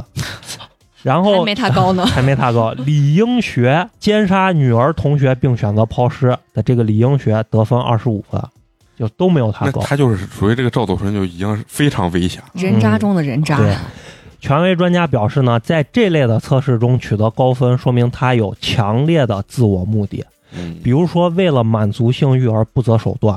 为了达到自己的目的，哪怕是幼童的性命都可以无视。嗯，嗯，关押期间呢，赵斗淳接受了超过四百小时的心理治疗嗯，依然没有显示出任何悔改的迹象。嗯，对，这个我也看这个新闻，综合判定呢，他仍然属于再犯危险群体。而赵斗淳与心理咨询师交谈时透露：“我很清楚社会是如何评价我的，我甘愿接受社会的指责。”他表示自己在真心悔过，出狱后会不招非议的生活。现在这种情况我也没办法搬家，以后还会回到鞍山居住。这一句话引发了鞍山当地居民的恐慌。七十四万的鞍山市民听到赵斗淳将重新回到鞍山的消息时，都感到无比的愤怒和惊恐。鞍山市政府呢，陆续接到了三千多通反对赵斗淳回鞍山的抗议电话。嗯更加恐慌的是，当年的受害者那英一家。自从赵斗淳表示出来将要回到鞍山老家之后呢，那英一家可以说是寝食难安吧。父亲甚至和媒体说，愿意出钱帮助赵斗淳搬家，只要他愿意离开，愿意从银行贷款两千到三千万的韩元帮助他搬家。嗯，这折合人民币大概是十五万左右吧。啊因他们的家境其实也是很一般很一般的，他无法确定赵斗淳回到鞍山以后是否有报复的可能性，嗯，所以你看成这变成受害者啊去给这个委屈加害自己者，啊，啊然后去对让加害者而且我看新闻，我不知道真的假的，就说这个，因为这个受害者也搬过很好几次家，嗯嗯对但是每一次搬家的时候，这个赵斗淳的妻子就会，你搬哪儿，我也跟着搬搬哪儿，家，我家离你家不过二百米的距离，就一定住的非常非常这近。个我不知道他的目的那是什就么，是他俩是一对儿编的，其实鞍山是一个非常非常小的对啊城市，你想总共才七十多万人嘛，就是花花刚说的，赵子纯这个妻子两次跟着那英他家搬家，两家截止目前他出狱之前呢，两家的距离都不超过一公里。我觉得为什么不应该以受害者的这个人权为主，啊而是要、嗯呃一直在宣称什么这个施暴者的这个什么所谓的人权？哎，我就还其实这是嗯大环境，因为我们还是要选选择相信，呃，虽然他犯过罪，但他仍会悔改。你要你要抱着这个观念去对待对我所觉得有犯罪的从人。宏观上讲，肯定是这样像不是，是因为你国家公权力，你现在只够得着粉是啊个施暴者呀，啊对你够不着被害者呀，对对被害者也不需要你去干嘛，我们只需要你去惩罚这个施暴暴者者就行了，所以以我他只够得着这。我这觉边得像像法师这种律师啊，有时候嗯可能自己他也很纠结，嗯，就是从就是理性在的角度法上律和人性之间，他嗯有时候因为法律它毕竟是个宏观性的东西，它对面对全社会的东西，嗯，但是有很多东西放你个人情感的时候，你其实是理解不了很法难律的。可能对可能因为我是一个女性啊，嗯我是绝对不可能在这种案子里面做刑辩律师的，啊哦我没有办法接受，那迈你不出会我做自己心里那控辩一步律。对师啊因因为控方律师，嗯，一般咱说被告的很多律师，就有钱的是自己请嗯对，啊的，有些没有钱的，就是给你就是国家嗯派一个律师。那你说那些律师有，你像比如说像咱哦啊、嗯就作为一个旁观者来说，我都把这个人恨死了，我恨不得自己上去给他两刀，攮他两刀，但是他没办法，他还是得去对给那这个那人就是想到那这个个无人区那个电影嘛，啊，对，对嗯我看就是那个律师，就是那个呃徐峥演的那个，啊徐峥就演了个律师嘛，就帮忙脱罪了嘛，脱罪了嘛，后来也被这个他的当事啊人给杀了啊，所以我觉得不管多么恶劣的罪犯，一定会有律师想要帮他辩护，可能对减很刑多一很多律师来说一条是一种挑机会战，因为机会哎对，对对。反正人性非常复杂，真的是对嗯就是每个各个角落，咱刚说到搬家的事儿，嗯肯定有嗯很多人就会问，为什么受害者一家不搬到这个更远的地方呢？呃，其实是因为这个受害者这个那英呀，她是比较拒绝的，因为在鞍山这个地方有很多她多年的好朋友，哦在生活中呢也是对她这种有着无微不至的照顾。哦，如果到了新环境当中，她担心自己会被排斥，哦很难再结交到好朋友。嗯 而且呢，他们一家的经济状况其实也非常一般，对搬家对他们来说也是一个不小的负担吧。为此呢，韩国的爱心人士呢就发起了一项筹款的活动。如果那英一家选择搬家，希望能够帮助他们在没有任何经济压力的情况下搬到远离赵斗淳的地方。筹款总共进行了二十天，嗯截止到二零二零年的十月十二号，总共是筹集到了一点九四亿的韩元，合人民币大概有一百一十多万，是用于帮助他们进行搬家的。可是我又害怕他们搬走了之后，以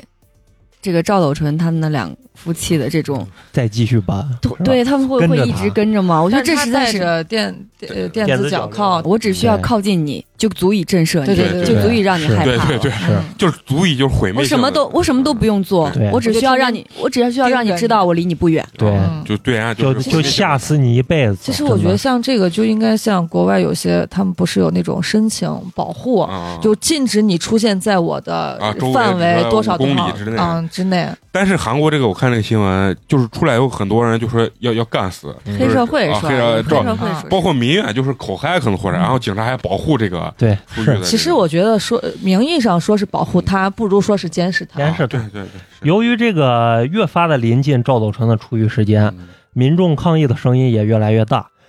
于是呢，政府颁布了一个法案，就叫做《赵斗淳法 案》。你想，这人已经以他的牛逼名义立法了牛，逼牛逼，规定了所有强奸未成年人的罪犯，如果有再犯的危险，出狱后会有专人进行二十四小时的监管，哦并且在行政层面采取一系列的措施，包括在鞍山市赵斗淳家附近安装多达三千七百多台的监控录像机。嗯出狱前将再安排赵斗淳接受满一百五十小时的集中心理治疗，嗯以防其出狱后再次作案。出狱后呢，赵斗淳将佩戴电子脚镣七年，个人信息和照片将在网上被公开五年的时间，限制其外出的范围和外出的时间，以及限制其饮酒，还将接受专人一对一的二十四小时监管嗯，并且在赵斗淳家附近一公里内设置了女性安心区域。啊啊由对机动巡逻队执勤。这些措施虽然说看起来非常的详尽，但其实呢，也是怎么说呢，就是在法律的这种惩戒背离人民群众这个期待的正义太远的时候，啊没办法一些行政上的举弥措。补一点对对好对像。你说为他费这么多人力物力，公共资源嗯你不如把他关监狱里，但是多简 单。这东西咱之前聊那个很多就是讨论过这个东西，二零二零年呢，十二月十二号呢，就是刚刚过去的双十二嗯，赵斗淳就刑满出狱了。嗯由于其在社会上的强烈影响力，韩国政府为了保护赵斗淳的人身安全，拒绝透露他具体的出狱时间和地点。咱在电视上都看过那种犯人出狱嘛啊，一般就是狱警把你送到门口，对然后把你的东西给你提个袋子给你，然后给你说以后好好做人对，，别然后回来了，对，然后你就走啊了，你家人在门口把你一接啊就走了。讽刺的就是赵斗淳，他出狱呢是乘坐公务车返回鞍山市的老家的，啊还有警察的护送，就像总统出行一 样。虽然没有说具体的时间和地点，但是群众和记者呢，早已经将监狱和他家门口围了个水泄不通。当天赵斗淳出狱以后呢，先是乘车抵达了鞍山市保护所登记这个电子脚镣，嗯他头发花白，记者大声地问他：“你反省了吗？”赵斗淳没有理睬，头也不回地走进了观察所。从观察所出来之后呢，赵斗淳手背后当众鞠了两个躬，嗯但没有回答任何问题，就回到了车上。随后呢，赵斗淳就乘车回家，沿途是骂声不断，人把那个车队围的是水泄不通，甚至有这种情绪激动的民众呢，就爬到他的这个车顶上狂踩。当赵斗淳出现在家门口的时候呢，附近已经聚集了多达一两百名的群众，并且有一百名警察负责维持秩序。现场更是骂声一片，有人怒斥驱逐出境，还有人向赵斗淳扔鸡蛋。关键这个新闻还有意思，他说，呃，有人向赵斗淳扔鸡蛋，但是没有击中。而且我跟你说，你现在一看，其实全世界的民众都一样。嗯这个事儿如果要是发生中国，中国肯定也是一堆人对围，起来去攻击他。赵斗淳呢，仍然是一言不发，就径直回家了，住进了妻子在十一月中旬租住的一套房子内。去年十一月，赵斗淳妻子托熟人租下了一间两居室，六十六平米。然而，当这个房东呢知道啊知道这个租客是赵斗淳的时候，房东就不干了，就让他们赶快搬走。但是呢，赵斗淳妻子以没地方可去为由，就拒绝搬家。因为签订了租房合同，这个房东也确实是没办法赶他们走。我估计房东也是无能为力了，对就找所有的这个相关的部门，部门的告诉他，法律就这么规定，怎么对怎么。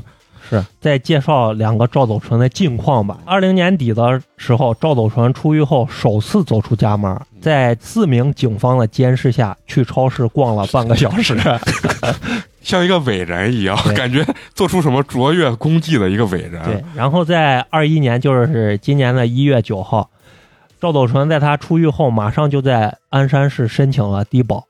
是以夫妇名义申请了最高一百二十万韩元的补助，折合每个月是七千零八十二块钱。人民币啊，嗯，对，我但是韩国消费高，那我也是他爹了，但是比我上班挣的都多。对，而且他是韩国小城市嘛，并不是首尔这对样啊的地方。，七千多，嗯，嗯，按照各方面的情况呢，他是很有可能会通过申请的。嗯这下子韩国的大众就不干了，对因为这个低保呢都是这个纳纳税税人人的的钱，啊，犯了重罪的人凭什么享受呢？赵斗淳自称呢已经没有劳动能力，妻子也患有慢性疾病，而且两人因为名气太大，到哪儿都不好找工 啊作。一口气做一千个佛，然后结果没有没有那对，而啥，且就是你说这个嗯妻子啊，咱刚说他最神的就是他就妻子是人家搬哪儿他跟哪儿，啊我不知道他俩有孩子没，嗯应该是没有。像一般人，我跟你就离婚了，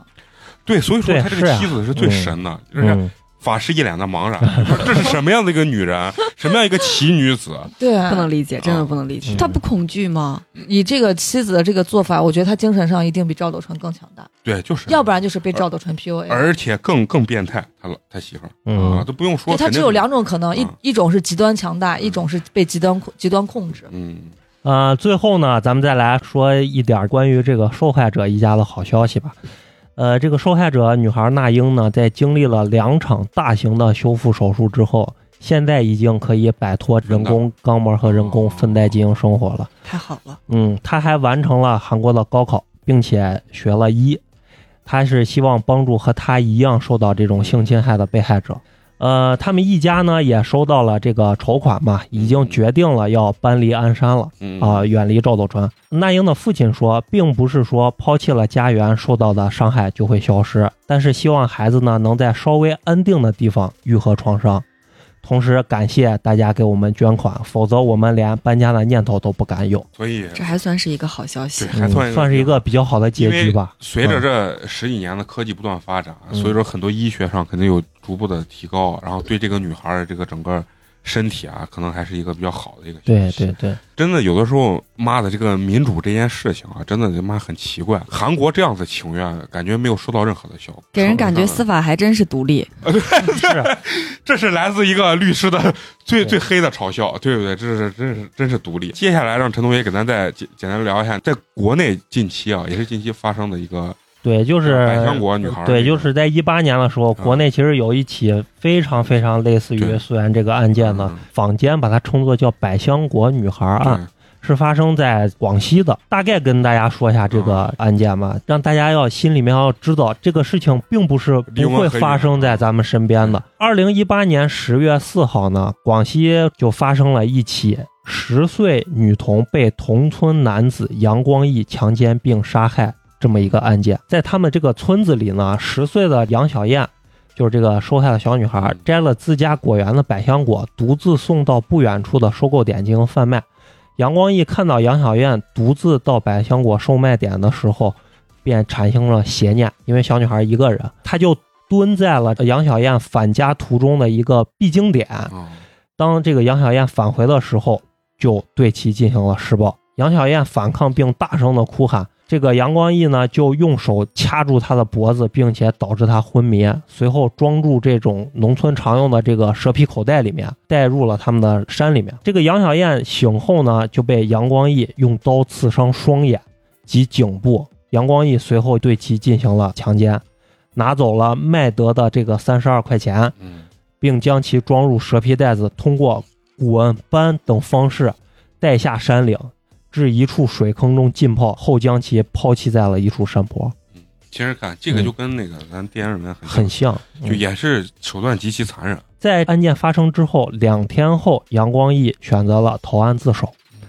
二零一九年七月十二号，一审法院以强奸罪判处了杨光义死刑，剥夺政治权利终身。杨光义不服，提出了上诉。嗯经过广西高院二审改判了死刑，缓期两年执行，嗯剥夺政治权利终身，限制减刑。呃，五月十一日，被害人家属向广西高院递交申诉，要求维持一审原判，判处杨光义死刑立即执行。十一月十一日，最高法决定指令广西高院对杨光义强奸案再审。二零二零年的十二月二十八号，广西高级人民法院公开宣判，撤销原二审判决，改判杨光义死刑。并立即这执行。对，这是一个一审、二审，然后又再审的一个案子。对我当时看这个新闻，这个其中就是跟民怨其实还是很有关系的。对，我觉得他比那个赵斗淳情形恶劣的是，他把孩子杀了，他等于嗯直接把生命都剥夺了。对，对是，但是他又比赵斗淳好了一点，赵斗嗯淳到最后都不是认无赖啊不认，对，他好好好歹还自是首了。哎对自首了。嗯，你看在国内，大家一请愿，可能司法程序他还是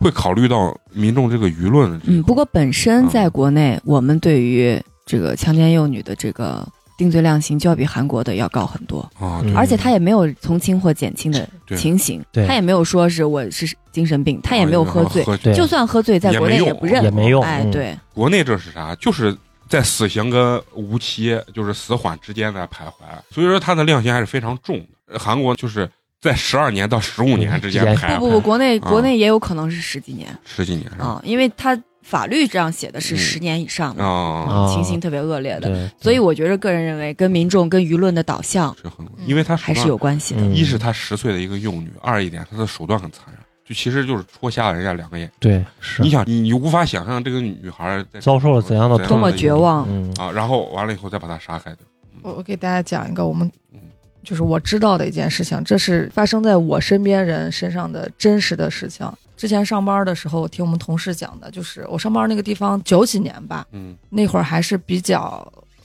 偏僻。有一个女孩就是跟同学出去玩儿，嗯然后回来之后可能有点晚了，但、嗯但是不是天黑，是下午那种。嗯然后他就是想抄近路回家，可能是从那种麦地里头往回走，因为那段时间好像西安也不是很太平，就像有那种嗯流窜作案的。啊对然后他就遇到了那种强奸犯，那个强奸犯的是行为也是极其恶劣，他用烟啊把那女孩的眼睛烫瞎了，她的五官嗯、耳朵、眼睛、鼻子、嘴巴全部都受到了非常大程度的伤害嗯。然后，在他把那个女孩折磨的已经就只有出的气儿没有进的气儿的时候，他不是说把那个女孩扔到地上置之不理，他是把那个女孩扔到了一个枯井里头。我听我们同事说，是因为那个麦子长起来会很高。嗯然后在人没有割麦子的时候，你是看不见麦子地里头是啥样子的。啊是是是当天晚上一直到很晚都没有回家，家里人就很着嗯急。加上这段时间西安又不太平，当时还没有报警这个意识，就是嗯大家去找，嗯但是呃找了一晚上也没找着，第二天白天继续去找，然后才报警。报警完之后，找了可能有嗯三四天吧之类嗯的，最后在枯井里把那个女孩找着了，那女孩还没有死，没有死，对，但是她已经。反正我记不成人形了。对，已经不成人形了，而且就是说植物人吧，他也不是没有任何的行动能力，啊，丧失就是说不了话，也呃手啥啥也动不了了。那个女孩就这个状态，就在家躺了两年，最后就是才死拖的，可能实在是拖不下去了，才死了。反正我觉得有时候对女性啊还是要注意呢，真的是。嗯，而且就是父母一定要看好自己的孩子。啊对对，因为真的就像你们说的那个，就恶魔真的就是在你身边，嗯你不要觉得这件事情离你你很很远远。还是要有防范意识的。嗯我我有一个朋友是，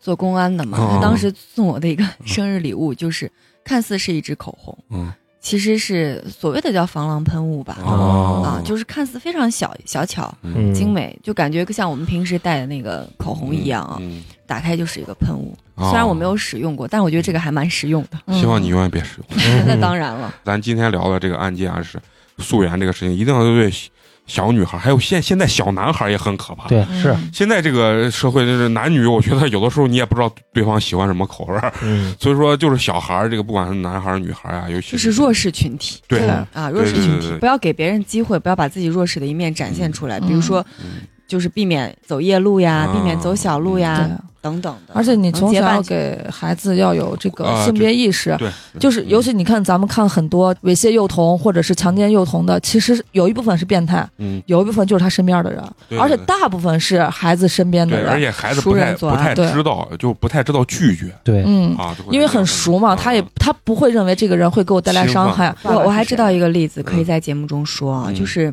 当时一个小孩子，其实他没有法律意识，嗯嗯然后他碰见别人，呃，告诉他说是我东西丢了，是不是你拿的？嗯，小孩子第一反应肯定是不是我拿的，为了哦证明我的清白，我嗯会告诉你看我口袋里面都没有，手上也没有哦。要让你脱衣然后这个个人就会说：“那我搜身。”哦，然后这个小孩子他不会认为你搜身是无理的要求，对哦他会认为你搜吧，我真的没有拿。我想证明自己的清白，嗯对，我要证明我自己不是被冤嗯枉的，哦所以这个时候我就放下了任何防备。哦嗯其实搜身在中国是违法的，对呃，在嗯很多地方应该只有警察有这个权利，是吧？搜身哎对，哦只有这个是直接是侵犯你哦哦，人身权的，嗯所以即便是公权力，嗯它也在非常严格的程序下。啊，对，是有严格管控的，是吧？对对对，他，你看他说这个搜身，我想起来我自己身上发现一个事情，特别逗，因为咱从小还是有那么一点点法律意识。有一次我上公共厕所，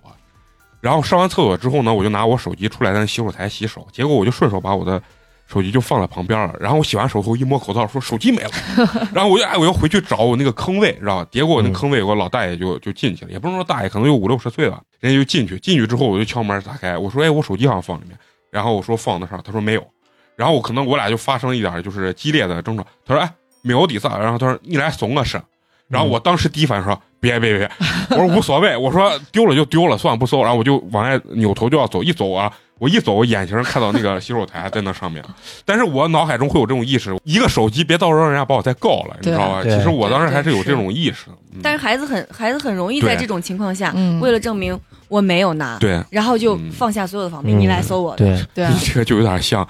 让子弹飞》里面那个啊 要拉自己肚子两碗对凉粉儿，啊，大人的是。世界真复杂啊， 对，所以说给孩子有些，比如说性教育啊，包括法律意识这个教育，其实也是很重要嗯，啊。一定要有些东西，大人其实不必避讳，因为现在这个社会已经非常的开放了。你嗯小孩子比你懂得多。对你不去教孩子，孩子也会通过各个方面去吐槽，还不如说我们直面就跟孩子好好去讲这个事情，我觉得也是很好的。所以今天咱聊这么多啊，就是其实整个这个氛围，今天这场节目还是比较悲惨，嗯非常嗯就是很悲伤的一场节目。嗯，所以最后呢，咱们还是要说点高兴的，要感谢一下咱们的这个打赏的这些金主啊，这些听众。呃，今天要感谢的两位听众呢，都是来自于我们微信群里面的好朋友，啊，一位是毒药啊，也是新进群的一位朋友，知名度非常高的一位对，给我们投了好几篇稿子的好朋友，啊，啊而且我们也打算是想开个给专场开一个专场，啊开个专，场，嗯，他的情路也是非常的坎坷坎坷啊啊，对。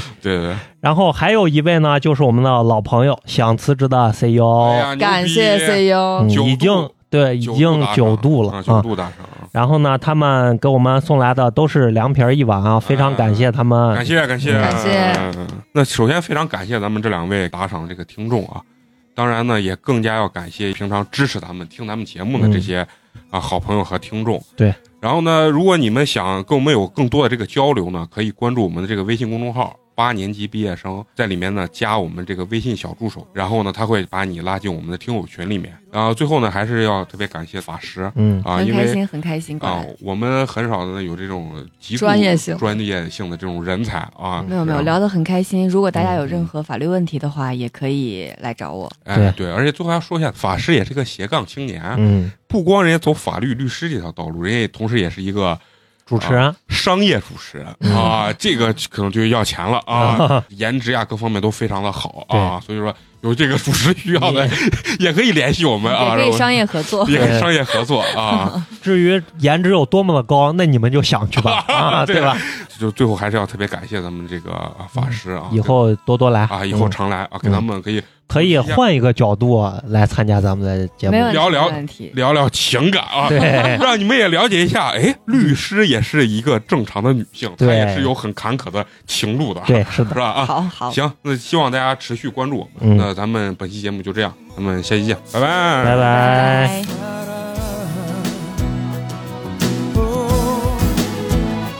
사랑. 소원을 빌어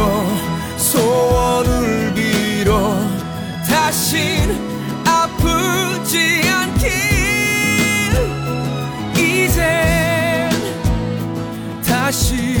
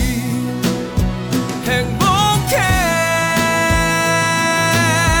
행복해 소원을 빌어 소원을 빌어 다시 슬프